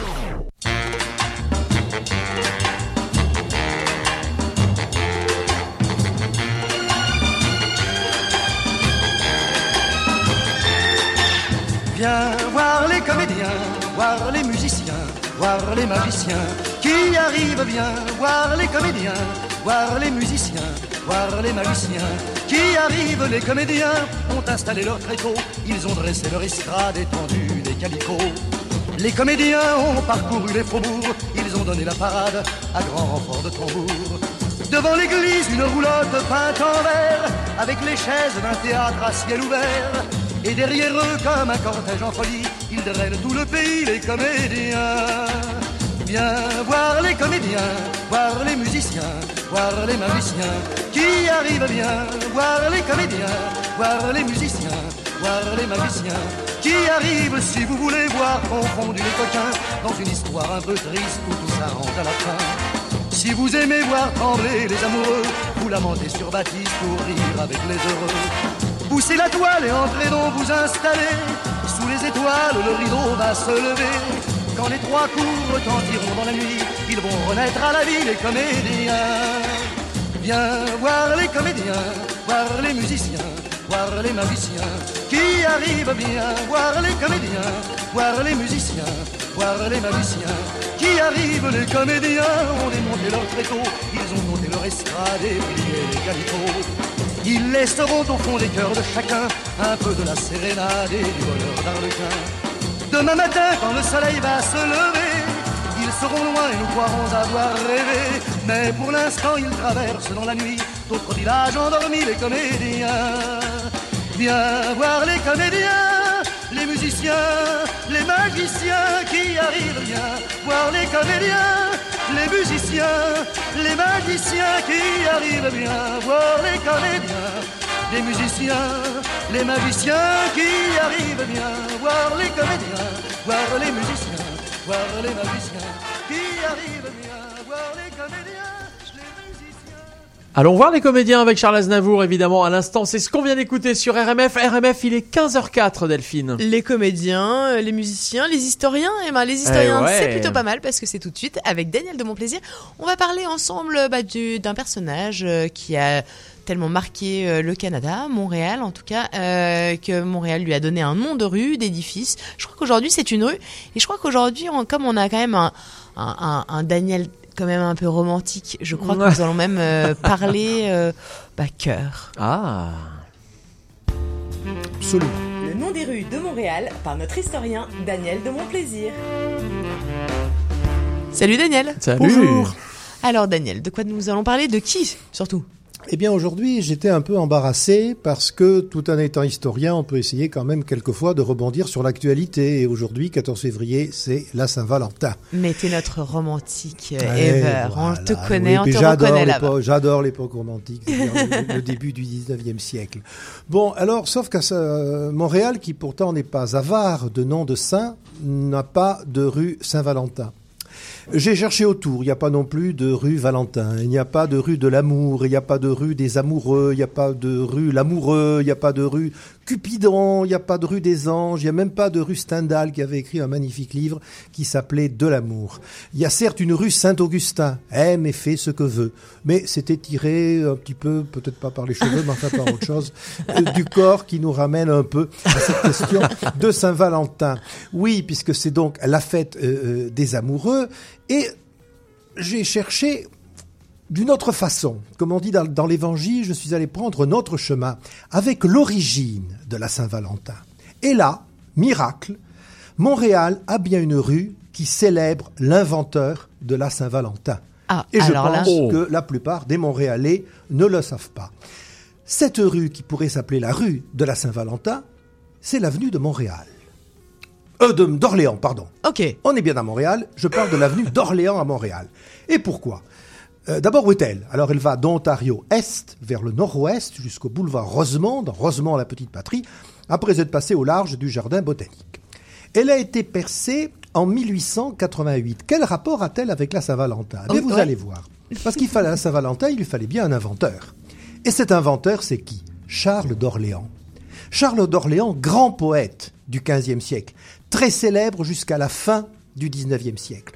De sorte que lorsque Montréal décide de- d'appeler une, une de ses nouvelles avenues l'avenue d'Orléans, on pense évidemment à la ville d'Orléans, on passe à Jeanne d'Arc, à la guerre de Cent Ans, mais également à Charles d'Orléans, un des grands poètes de l'histoire de France, et également victime de la guerre euh, de Cent Ans. Parce que ce brave Charles d'Orléans, qui est né en 1394, qui est mort en 1465, c'était un seigneur très important, c'était le duc d'Orléans, et en 1415, il se fait faire prisonnier par les Anglais à la bataille d'Azincourt. Il va passer 25 ans en prison en Angleterre avant qu'on puisse euh, réunir le montant de la rançon colossale qu'a exigé le roi d'Angleterre. Alors, la captivité en Angleterre, c'est une captivité de grand seigneur. Hein. Il n'est pas dans un cachot. Et il découvre, ou il redécouvre, ou il perfectionne plutôt son, amour pour la littérature. Il écrit des ballades, il écrit des rondeaux, il écrit des épigrammes, il écrit des chansons, on lui en doit des centaines. Et jusqu'à la, la fin du 19e siècle, il est très célèbre. Les enfants des écoles, par exemple, tous les printemps, apprennent le temps à laisser son manteau de vent, de froidure et de pluie, et ses couverts de broderie, de soleil luisant, clair, etc. Bon, voilà. Donc, euh, un homme très important dans l'histoire de, de la poésie. Il revient en France donc après 25 ans de captivité. Il crée le premier prix littéraire de l'histoire du monde en 1458 qui est attribué à François Villon. Et comme il écrit des ballades romantiques, euh, enfin pré-romantiques si on peut dire, on est au XVe siècle, il se souvient que sa maman, qui s'appelait, vous allez voir on s'approche, Valentine Visconti, fille du duc de Milan, avait, elle est morte en 1408, hein, euh, donc lui, il y pense 50 ans après, il y a eu la captivité entre-temps. En souvenir de sa maman, il se sou- souvient que sa maman tenait une cour d'amour. Une cour d'amour, c'était une sorte de salon littéraire où on lisait des poèmes d'amour. C'est est- génial, ça, il Voilà. faudrait refaire ça maintenant. Exactement, on lisait des poèmes d'amour. C'était la grande époque des troubadours, et là, vous savez, cette époque de ce qu'on appelait l'amour courtois, où les, da- les hommes faisaient présenter aux dames leurs hommages sous forme de vers, euh, de, de chansons, de musique, etc. Et Charles, donc Charles d'Orléans, a donc l'idée d'une fête des amoureux qu'il dédierait à sa mère, qui est morte quand, je vous l'ai dit en, quatre- en 1408, mais le 14 février 1408. Le 14 février 1408 est morte Valentine Visconti, devenue Valentine d'Orléans. Son fils veut lui rendre hommage en faisant du 14 février la fête des amoureux. Ça prend du temps avant que l'Église, qui à l'époque s'occupe de tout, sanctionne cette fête. Finalement, il faut attendre 1496, donc à peu près une quarantaine d'années, pour que le pape Alexandre VI trouve l'idée de Charles d'Orléans excellente et en fait de la Saint-Valentin une fête chrétienne. Sauf qu'il faut un saint pour faire euh, pour une fête. Et il n'y a pas de Sainte Valentine à l'horizon. On est bien embêté. Alors, Pas de Sainte-Valentine. Eh bien, Saint-Valentin. Saint-Valentin, c'est Valentin de Terni, un martyr chrétien du XIIIe siècle à Rome, qui n'avait pas grand-chose à voir, il faut dire, Avec euh, voilà, Euh, enfin en tout cas avec l'amour charnel des couples. Il était plutôt lui dans l'amour de la divinité. Et voilà comment est consacrée la Saint-Valentin grâce à Charles d'Orléans. Alors pour la petite histoire, l'Église ensuite, euh, qui devient un petit peu plus prude au, qu- au- qu'au XVe siècle, euh, a un remords à l'égard de cette fête. D'abord, elle trouve que la fête est un peu trop commerciale, qu'elle célèbre l'amour plutôt laïque que l'amour de Dieu.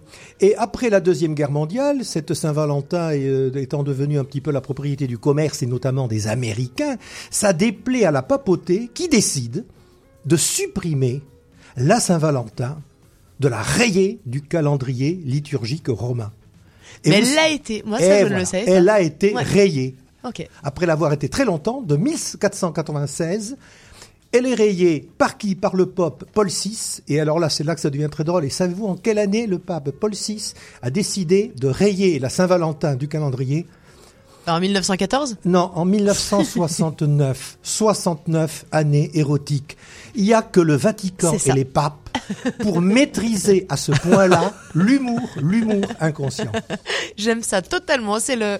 Oui, c'est c'est ça. C'est la, la, la, la- la date la, la, la mieux choisie. La Il fallait le faire. date. C'est ça.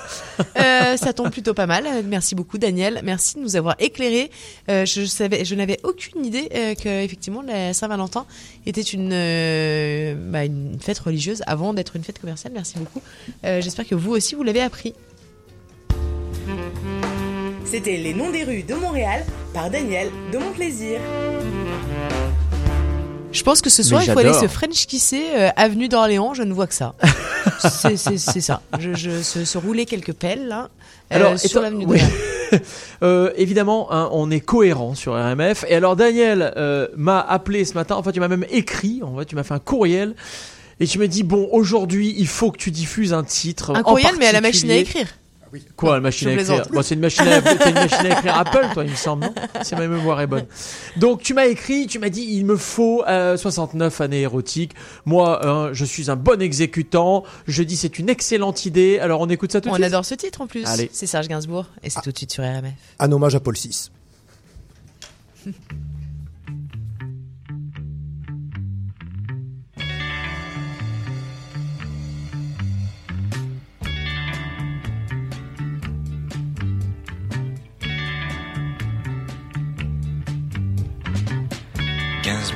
Et son Gainsborough ont pris le ferryboat.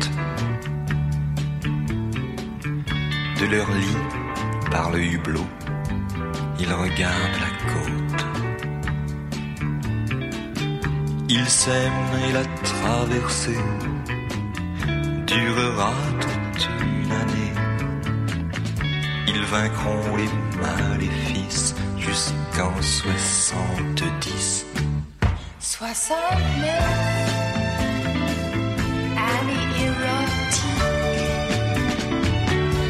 69 années érotiques Gainsbourg et son Gainsborough vont rejoindre Paris. Ils ont laissé derrière eux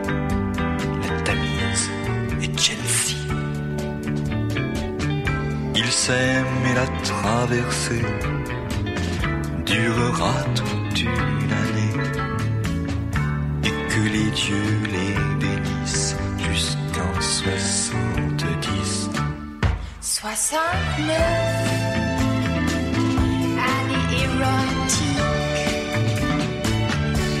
69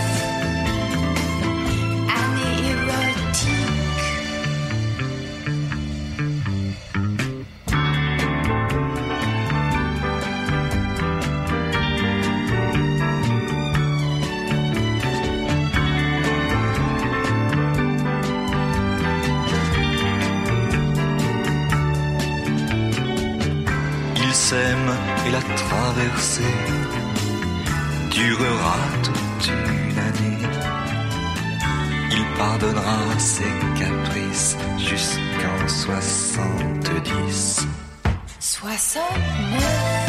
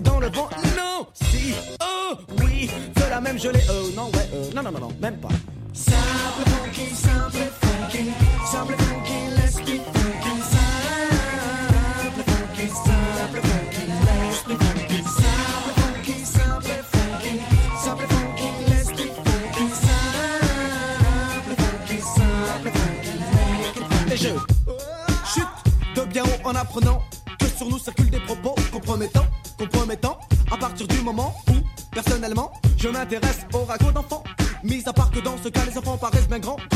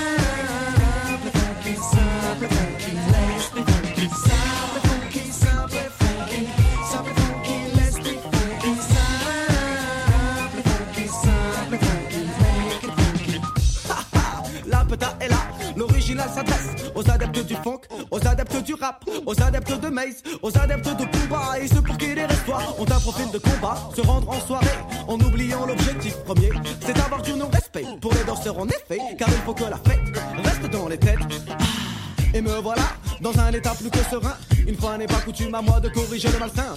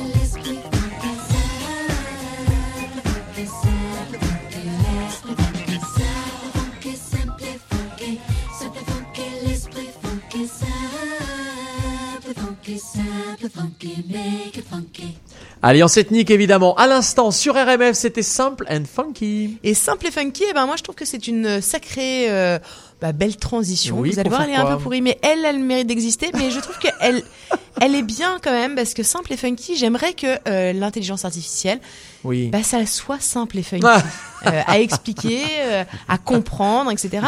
Euh, aujourd'hui, on a l'impression euh, peut-être que c'est une une Ouais, bête curieuse. chose- ouais, une bête curieuse, un truc euh, réservé à une partie qui euh, qui, qui bosse là-dedans. Oui, il y a une euh, élite ou quelque chose de- de- ouais. de, de- de- C'est pas ça. facile Mais à En appréhender. fait, non, en fait, on est tous concernés et euh, pour euh, bah, pour comprendre, et bien pour pour l'appréhender, en tout cas cette nouvelle technologie, pour en tout cas être éclairé.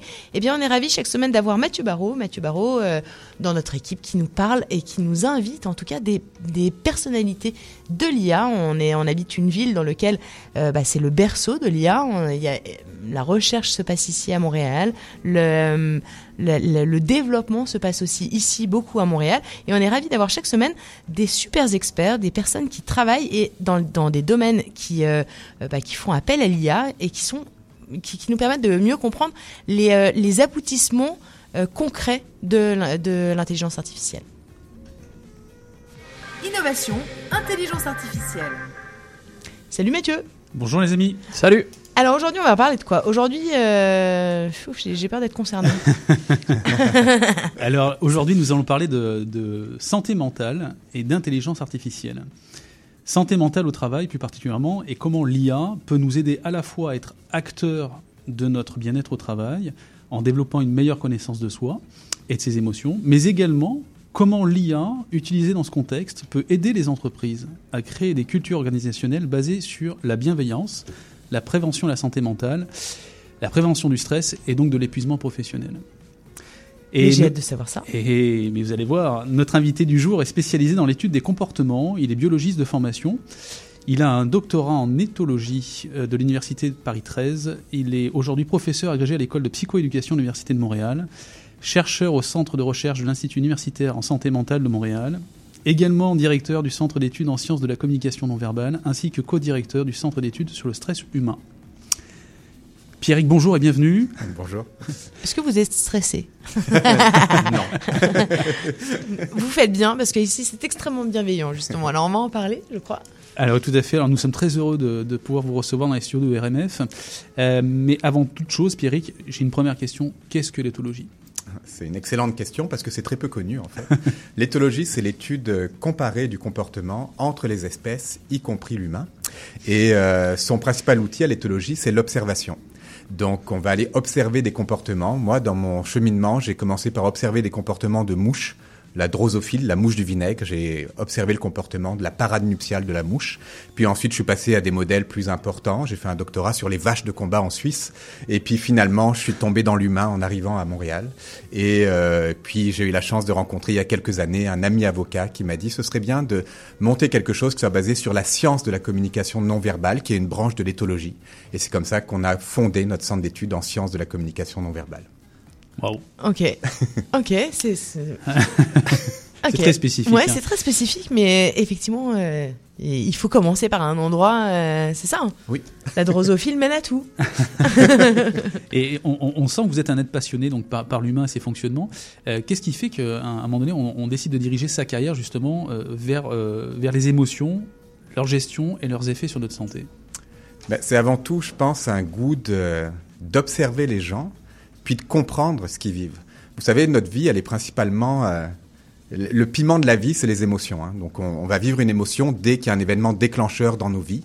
Et ce qui est intéressant, c'est d'observer ces émotions, puis de les comprendre. Donc ça, c'est déjà une première chose. Puis ces émotions-là, elles vont se transformer en humeur. Euh, quand on est d'humeur négative, c'est parce qu'on a vécu beaucoup d'émotions négatives, et ainsi de suite. Donc avoir le goût de comprendre ça, puis de voir comment les changer, c'est déjà une première chose. Et ensuite, c'est surtout les rencontres qu'on fait avec les gens. Donc moi, j'ai eu la chance de rencontrer Sonia Lupien, qui est une euh, grande chercheure dans le domaine du stress, et euh, elle m'a offert de travailler sur des programmes d'intervention sur le stress. Donc je me suis rendu compte qu'il y avait toute une science dans ce domaine-là, et une science qui était fort utile à la fois pour nos adolescents, mais aussi pour euh, les employés, pour les milieux de travail, etc.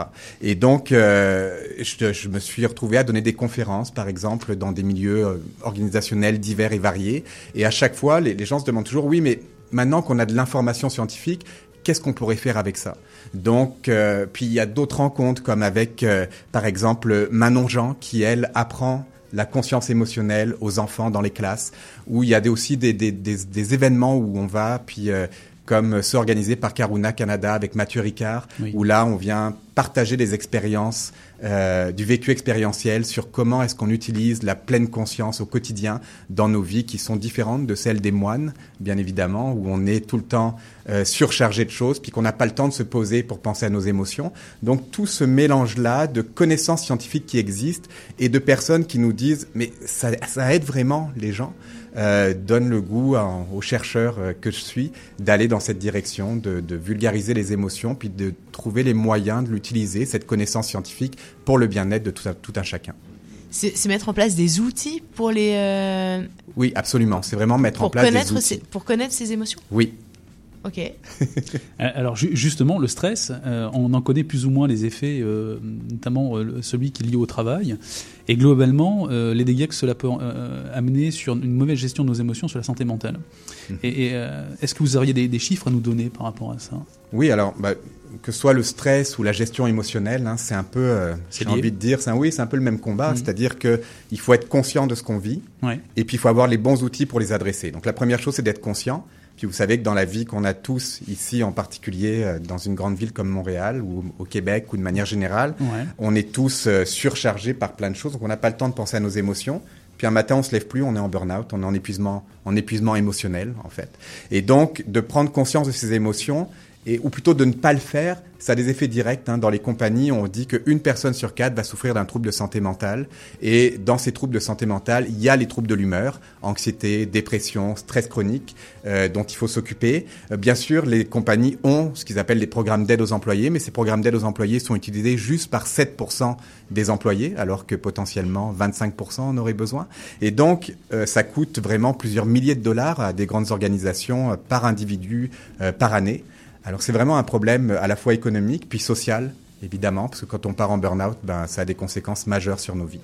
Alors euh, les chiffres, euh, juste euh, écouter Belle euh, cause pour la cause ou juste Mhm. écouter des événements sur la santé mentale, puis on se rend compte que les chiffres euh, augmentent malheureusement euh, chaque année. ouais, ouais. Alors justement, euh, question solution, vous êtes fondateur d'une entreprise qui se nomme euh, Émoscience. Oui. Euh, et dont, euh, dont l'objectif recherché à travers cette entreprise, est-ce qu'il y, a- il y a quelque chose du- qui relève de la bienveillance, du bien-être, mais est-ce que vous pourriez nous en parler et comment elle utilise l'IA surtout? Oui, mais en fait, Émoscience a pour mission de faire prendre conscience à ses utilisateurs de leur fonctionnement émotionnel. Comment est-ce qu'on arrive à faire ça? Eh bien, Tout simplement en utilisant les derniers développements dans le domaine de l'apprentissage profond qui euh, permettent aujourd'hui à vos ordinateurs et à vos téléphones de lire vos émotions. Je ne sais pas si vous le saviez, mais euh, entre autres depuis le, depuis le iPhone 10, hein, euh, Mhm. dans les téléphones aujourd'hui, euh, il y a un système qui permet de lire vos émotions pour animer un animoji. Et euh, donc les, les, les chercheurs ont réussi en fait depuis plusieurs années à réussir ce tour de force de capter vos expressions faciales, d'en extraire des émotions et de les utiliser. Et donc nous, c'est vraiment ce qu'on utilise, c'est-à-dire qu'on propose à chaque utilisateur, avec leur accord évidemment, et avec leur contrôle, on leur donne plein contrôle là-dessus, de venir échantillonner leur visage chaque fois qu'ils sont devant un écran. Chaque fois qu'ils sont devant un écran, c'est-à-dire que on passe en moyenne 6 à 8 heures par jour devant nos ordinateurs. On passe, on, on lève environ 45 fois notre téléphone cellulaire au visage. Donc chaque fois qu'on fait ça, nous on prend une photo et on va ensuite analyser, notre IA va analyser l'émotion qui est affichée sur le visage de la personne, et ça c'est très important, va lui rendre cette information-là. Nous, on n'en fait rien. Ce qu'on fait, c'est qu'on en fait un rapport sur leur fonctionnement émotionnel et on leur rend directement à eux. Et ensuite, eux décident ce qu'ils peuvent en faire. Évidemment, on pousse du contenu éducatif sur les émotions, sur ce que la science sait des émotions. Et dans un deuxième temps, on leur propose de s'inscrire à un système de veille émotionnelle. C'est-à-dire que si jamais votre, euh, votre fonctionnement émotionnel varie, en fait, de manière, euh, on va dire, significative au cours du temps, alors à ce moment-là, notre IA va avertir l'utilisateur et va lui proposer des ressources en ligne qui ont été validées scientifiquement pour gérer, en fait, ce, euh, ce- cette variation. Ça. Oui.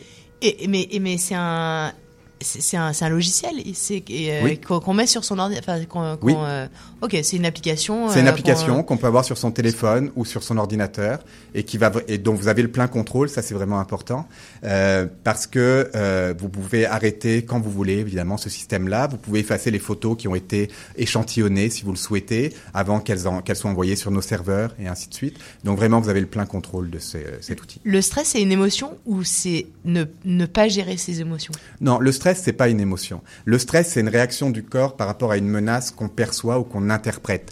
Par contre, ça peut créer, ça peut, euh, ça peut euh, euh, provoquer des émotions. Par exemple, moi, quand je suis stressé, ben, à quoi je le reconnais? Parce que j'ai plus souvent des crises de colère. Des petites colères comme ça, à droite à gauche, je vais répondre de manière négative à ma conjointe, à mes enfants, ou peu importe. Et donc, l'émotion, qui est la colère, m'aide à savoir quand est-ce que je suis stressé. Donc, si on prend l'exemple euh, de justement la colère, et qu'on se rend compte que, ouh, cette semaine, là, j'ai eu 10% de plus de colère que d'habitude. Est-ce que je sais pourquoi? Puis nous, notre euh, émotionnce va être capable de dire, bah, c'est arrivé mercredi et vendredi de telle heure à telle heure dans ta semaine. Si tu sais pourquoi, c'est correct, parce que du moment que tu sais ce qui a déclenché ton émotion, tu vas être capable de le contrôler. Mais si tu le sais pas, c'est là où ça devient dangereux. Et c'est là où on glisse vers des émotions négatives et où on perd le contrôle. Et puis trois mois plus tard, bah, on se retrouve en burn-out ou en dépression. Ok. C'est- important aussi de, le sav- de finalement de savoir le cheminement de ce qui nous amène à, à ça. Oui, c'est éducatif. oui, oui, tout à ça. fait. Tout à fait. Mais il y a, il y a un angle que vous avez commencé à aborder et j'aimerais y revenir. Euh, c'est l'angle, parce qu'on sent toute la bienveillance hein, derrière, euh, ce dispositif, mais c'est l'angle éthique en fait. Euh, Oui. Mhm. Ça semble être une dimension aussi importante pour vous et je pense qu'elle est aussi pour le public qui va utiliser vos, vos, vos outils. Mhm. Quelles sont les démarches que vous avez engagées en ce sens hein? Oui, alors cette dimension, elle est fondatrice pour Émoscience. Et puis, elle résulte en fait de deux, euh, deux expériences que j'ai que j'ai eues dans ma vie. La première, c'est moi, je suis un passionné de communication non verbale, puis un passionné de technologie. Donc, je suis de très près les développements technologiques liés à la communication non verbale. Et quand j'ai vu arriver le iPhone 10, je savais en fait ce que le téléphone était vraiment capable de faire. Puis on parle du iPhone, mais c'est n'importe quel téléphone Mhm. aujourd'hui. C'est-à-dire que c'est très efficace, hein, la lecture des émotions à travers vos expressions faciales.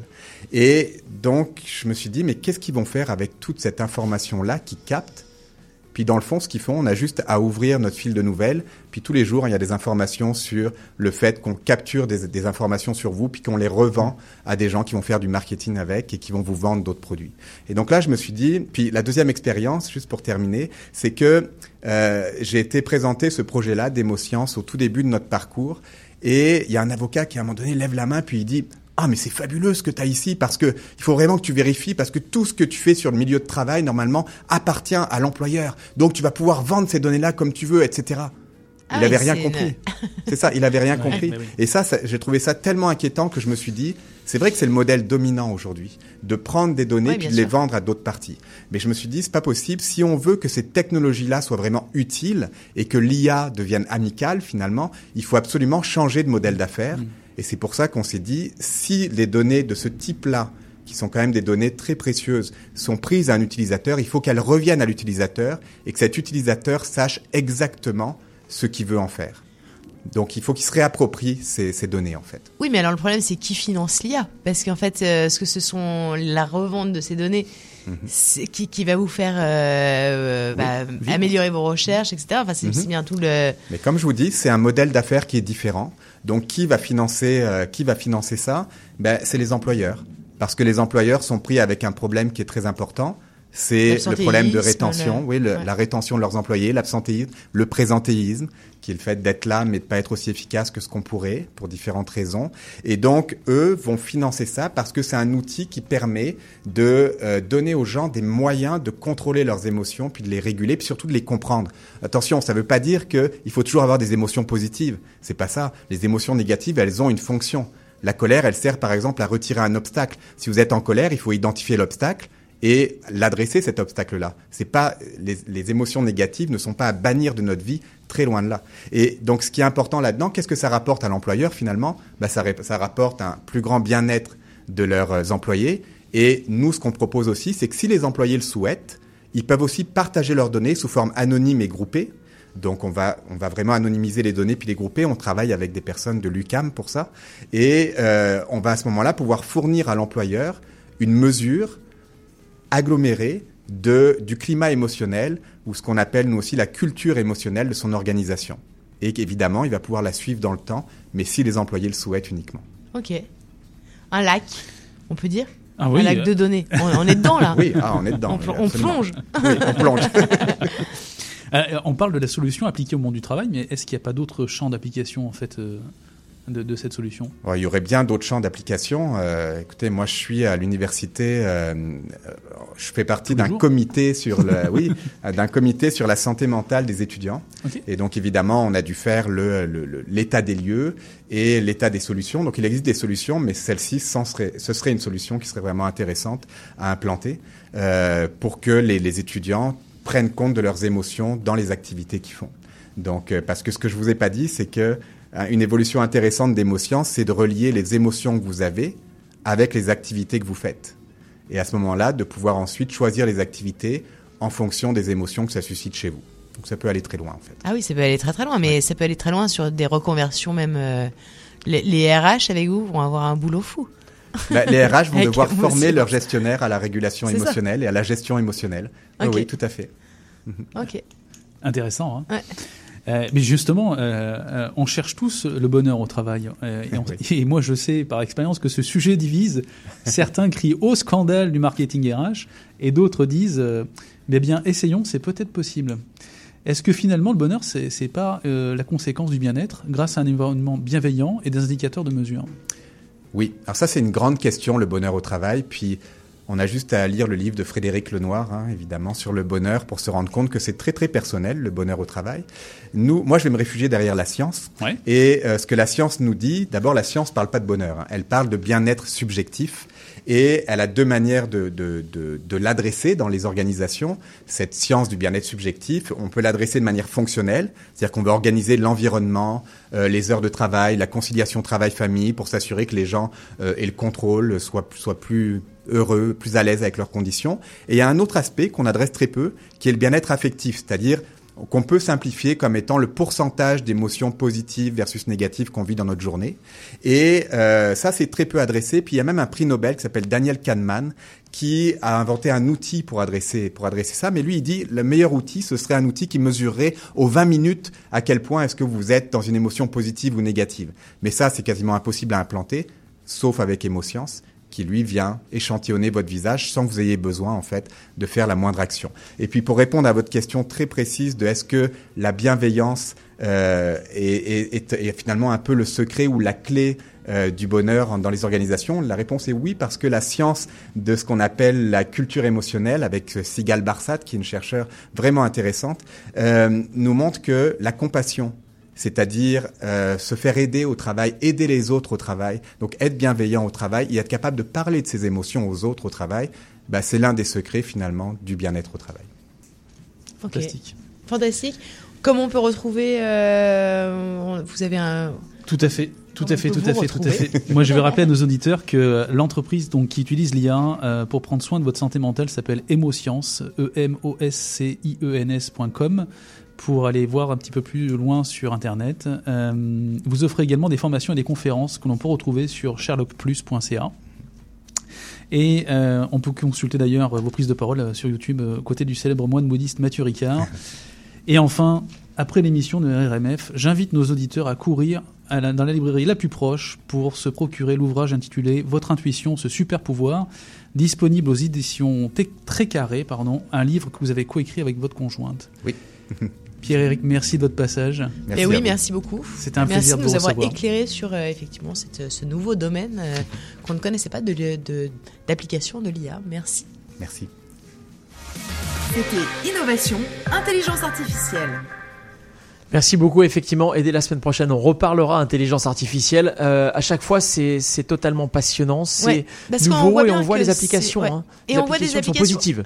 En fait, on voit des applications positives quasiment toujours, avec évidemment euh, une déviance. Et effectivement, c'est- agréable de voir aussi que les personnes qui travaillent, euh, en tout cas euh, tous les invités euh, que tu as, Mathieu Barrault, étaient dans ce dans ce cheminement-là, de- d'avoir une euh, d'avoir une conscience et une éthique extrêmement intéressante. C'est-à-dire que le produit est juste euh, bah, une une, euh, application euh, formidable pour euh, pour l'avancée de la science et et, faite de, de façon euh, in- intelligente, si j'ose dire. RMF, il est 15h39, on est ensemble jusqu'à 16h. Restez avec nous, Julie revient, Julie s'en va, c'est Patrice Michaud et c'est dans quelques instants sur RMF. CIBL. L'événement Pop Casino au Casino de Montréal, c'est des soirées musicales exceptionnelles. Des soirées virées sur le pop. Le meilleur du pop des années 80 et 90. C'est vraiment pas pire. Tout pour vous rendre heureux. Heureux comme un pop, OK, avez-vous fini avec vos jeux de mots? papa tout. Les soirées Pop Casino, c'est les jeudis Pop Hommage et les vendredis et samedis Pop 80-90 jusqu'au 16 février. Ça prend pas la tête d'un papillon. 18 ans et plus, détails sur casinodemontréal.ca. Atelier. Des entrevues. Mais l'abstraction fait partie de la réalité. de tisser avec ça. en fait. Des chroniques. C'est un travail très critique. Façon de penser queer, c'est vraiment un peu de communauté. Des créations. chez et un commissariat musical. C'est plutôt par rapport au spectre euh, harmonique de la musique. Votre magazine radiophonique en art actuel. Lundi 18h à CIBL. 45 Papineau, la déroute du rock en direct, un magazine radio rock and roll qui dérape tous les mercredis de 21h à 23h sur les ondes de CIBL. Bonjour mon amour, c'est le temps de se lever.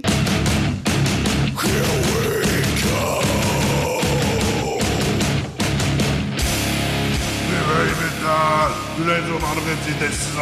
Pour ceux qui ont besoin d'un petit peu plus pour sortir du lit. 100,5 en plein Montréal, ville d'excellence du métal.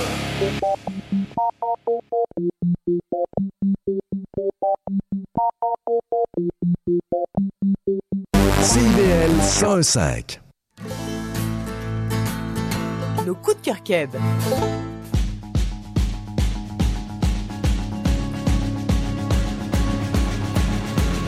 Tu maîtrises l'art de l'incendie et je suis brin de scie. Tu gères l'offre et la demande et moi je fume comme un volcan d'Islande. Je n'ai pas de super pouvoir mais bon, de la manière. Je me débrouille dans le noir et je vois au travers de ta robe d'infirmière. Il ne reste que la musique, et c'est déjà le générique. Mais moi je ne sais pas danser tout seul.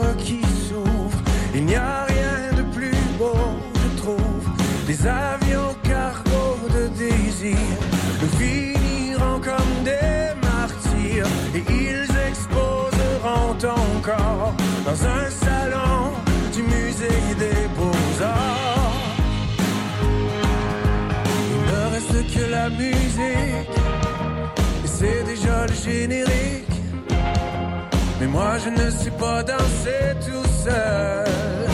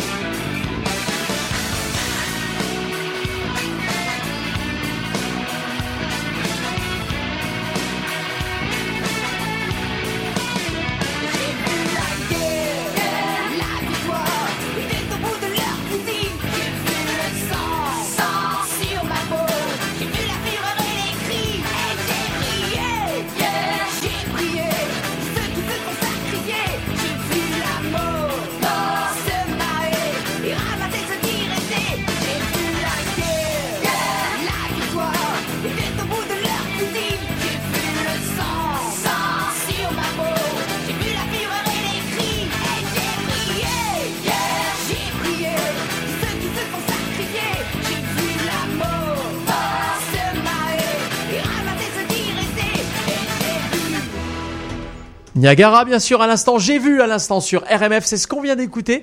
Euh, Delphine, j'ai vu, moi j'ai vu, j'ai vu quelqu'un courir. Non mais attends, moi j'avais une transition complètement Ah. pourrie. Attention, elle est pourrie. Parce que moi, ouais, elle était bonne, ma transition. Niagara a vu, Oui. euh, moi j'ai bu. Je ok, d'accord. Alors crois la mienne est mieux. Moi j'ai vu quelqu'un courir dans la rue, arriver essoufflé. C'était Mélanie Boud, notre chroniqueuse vin, qui est un peu à la bourre. Elle fait ce qu'elle peut. Hein. euh, voilà, elle a ça. géré ses émotions aussi, peut-être. Je ne sais pas. Euh, Euh, on va Mélanie, parler elle va vin nous parler. C'est instants. ça, elle va nous parler vin chaque semaine. Euh, Mélanie Boud, elle nous parle euh, bah, cépage, elle nous parle appellation, elle nous parle région.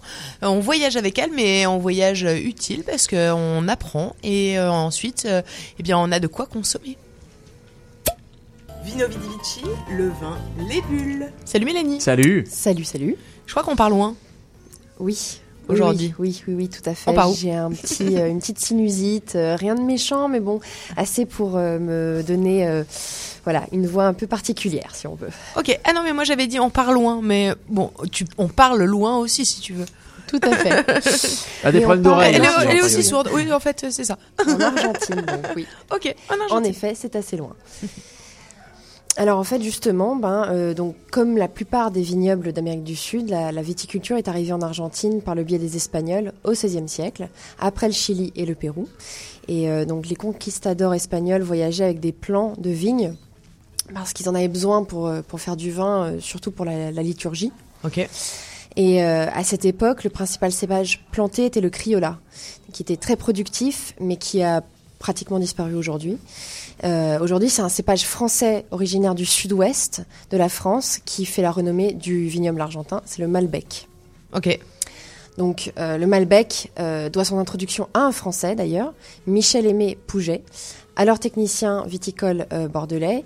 Il a rencontré le président argentin Samiento, à qui il a fait découvrir justement le, le cépage français euh, et plusieurs autres d'ailleurs, et leur qualité. Et Samiento euh, recommanda euh, alors à Pouget au gouverneur de Mendoza, qui l'engagea pour développer le vignoble. Et euh, à ce moment-là, donc le, le Malbec est arrivé en 1911, euh, ce qui représentait à peu près 50% du vignoble de Mendoza. Ok. Voilà. Alors le vignoble argentin, euh, il a énormément cru à ce moment-là, en surface de vigne et en volume, euh, à cause du, du cépage Criolla trop productif, qui conduisait à un excédent de vin. Cette véritable crise viticole a forcé le gouvernement, dans les années 80, à arracher euh, les vignobles les moins productifs, donc de, qualité, souvent plantés de Malbec. La qualité du vignoble argentin, euh, évidemment, en a souffert. Dans les années 90, la qualité a fait son retour, notamment grâce à l'ouverture économique qui, euh, évidemment, poussait à l'exportation. Euh, cette nouvelle concurrence internationale a forcé les vignerons à proposer des vins de haute qualité, principalement élaborés à partir de Cabernet Sauvignon et de Malbec. Et aujourd'hui, donc, euh, le vignoble argentin est le sixième pays viticole en superficie et il a gagné évidemment une re- renommée internationale très importante. C'est le neuvième pays producteur euh, de vin au monde avec 940 millions de litres, donc 3,52% de la production mondiale, et le septième plus grand vignoble avec 224 000 hectares. Ok, mais toute cette énorme production, euh, c'est quand même garant d'une d'une qualité, D'une qualité. euh, correcte. Aujourd'hui, que- justement, on en trouve quand même qui sont. euh, euh, Enfin, il y a eu une époque évidemment où les vins argentins avaient une, euh, étaient pas nécessairement reconnus pour leur qualité extrême. Aujourd'hui, on a vraiment des producteurs qui ont fait un travail assez phénoménal. Euh, et à la SAQ, on en trouve. Ok, bah, du du coup tu vas nous donner Voilà ça. la bonne nouvelle Voilà du la bonne nouvelle. Évidemment. que va-t-on boire Parce que nous, l'Argentine, on peut la boire aussi. Alors, je, je- je propose aujourd'hui donc un vin euh, argentin originaire de Patagonie. Ok. Voilà. Il s'appelle Chakra Barda Patagonia. Euh, 2018. Il est vendu à la SAQ et il est à 33 dollars. Ok, très bien. Et Oh. celui-là, tu nous le préconises, euh, on y va. Ok. C'est un pinot noir. Alors justement pour faire exception un tout petit peu, vachement Pas de plus Malbec. léger. Non, pas de Malbec. Je me suis dit qu'il fallait sortir un peu justement des sentiers battus. Ok. Voilà. D'accord, très bien. Merci beaucoup. Merci. C'était Vino Vidivici, le vin, les bulles. Moi, Ah bah j'aime voilà. voyager en, en buvant un verre, c'est sympa. Ouais, et puis euh, Hein apprendre un peu aussi. Et euh, apprendre, ouais, c'est ça. Parce que quand tu as une carte de, de tout un tas de vins, tu sais pas forcément. euh, tu, tu- tu connais les régions, évidemment, hein, Amérique du Sud, Pérou, etc. Ça te parle. Mais après, tu sais pas vraiment si finalement tu vas faire un bon choix ou pas. Et ben c'est ça RMF, on apprend, on rit, on se div- on divertit, on chante, on danse et, et, et là on va bientôt plus danser du tout parce que l'émission va arriver à son terme mais nous avons une petite euh, demande spéciale Delphine. Exactement, euh, c'est Sandrine. on- on- elle nous a demandé d'écouter Team Up. Alors c'est tout de Oui, suite. c'est Je beau, te ce sera dans- dans C'est quelques- un, instants. Bah, un petit truc qui fait dresser les poils. ouais, euh, et puis en plus je te laisse, ça tombe bien parce qu'effectivement bah, C'est le voilà, cas. hein, il est dire. 15h54 donc RMF va bientôt toucher à sa fin. On va se retrouver la semaine prochaine, ça c'est la bonne nouvelle. Euh, on va vous laisser partir en week-end et nous la semaine prochaine vendredi entre 13h et 16h nous serons là en direct euh, du studio du CIBL 101.5 partout dans le Grand Montréal, partout ailleurs également. D'ailleurs on vous rappelle que toutes les émissions sont écoutables et réécoutables à volonté euh, grâce bah, grâce à internet puisqu'on est quand même en 2020. Eh, Euh, pour ça, ça vous les allez podcasts. vous allez où pour ça? Eh ben c'est très simple. Euh, sur- Soit vous allez sur rmf-radio.com où là vous avez tous les tous les podcasts dans Spotify. J'avoue que c'est pas simple, mais je vais vous l'expliquer très simplement. Oui. Soit vous allez les écouter, euh, vous avez envie de les écouter directement, donc euh, Ouais. vous allez sur RMF euh, Radio Montréal France. D'accord. Et là vous écoutez tous les podcasts. Vous pouvez également aller sur Spotify, par exemple, si vous écoutez Spotify, vous pouvez aller également euh, sur euh, Apple Podcast. Mais bien sûr, Google Google Balado. Podcast, exactement. Exactement. Et vous tapez RMF Radio Montréal France, vous Et avez même hop. des listes de lecture. C'est-à-dire que si par exemple il y a que la chronique 20 qui vous intéresse, il n'y a que la chronique histoire, s'il y a que la chronique, oui, mais ça, ce- voilà, vous faites ce que Oui, vous oui, voulez. chacun fait ce qu'il Euh, veut. chacun fait ce qu'il veut et vous pouvez avoir effectivement toutes les listes de lecture. Vous abonnez et comme ça vous n'en ratez plus une. Exactement, c'est ça qui est génial. Merci beaucoup Delphine, Euh, merci à tous les chroniqueurs, merci à vous chers auditeurs, car sans auditeurs il n'y a pas d'émission, sans le CIBL il n'y a pas d'émission non plus. On remercie tout le monde évidemment. On vous souhaite Bonne à tous un excellent week-end. Ouais, on vous aime évidemment. Alors bon À la week-end. semaine prochaine. Ciao, bye bye.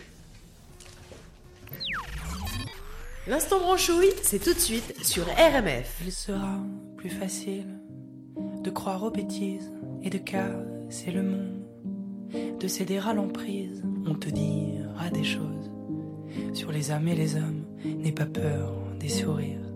Et puis croque la pomme, ramasse le bonheur. Grise-toi d'interdit, mais respecte les fleurs. Les êtres et la vie, il faudra des années pour trouver ton endroit, mais qui que tu sois. Aime autour, aime-toi, je te laisse en demain, en pluie en orage. Désolé, mon amour, de ce pauvre héritage, mais il ne tient qu'à toi, t'en faire un océan où l'on aime, où l'on nage, où l'on plonge en riant, simplement de l'espoir et des bons sentiments pour combattre la peur et les plus médisants. Je te laisse un demain, je te laisse bien peu, c'est vrai, pour rendre à la nuit un côté lumineux et peut-être que le ciel sera noir et la terre rouge dans les rues, dans les bars. plus une âme qui bouge, mais jamais ne cesse de douter dans le soir, chérie, les contrastes, dans la nuit de pochoir. On brisera tes rêves en ouvrant des tiroirs où l'on pose, où l'on jette les papiers, les mouchoirs pour te réduire en miettes. Toi et ta bienveillance, coller des étiquettes sans la moindre évidence. Je te laisse un demain en pluie et en orage. Désolé, mon amour, de ce pauvre héritage, mais il ne tient qu'à toi d'en faire un océan où l'on aime, où l'on nage, où l'on plonge en rien, simplement de l'espoir et des bons sentiments la peur et les plus médisants. Je te laisse un demain, je te laisse bien peu, c'est vrai, pour rendre à la nuit un côté lumineux.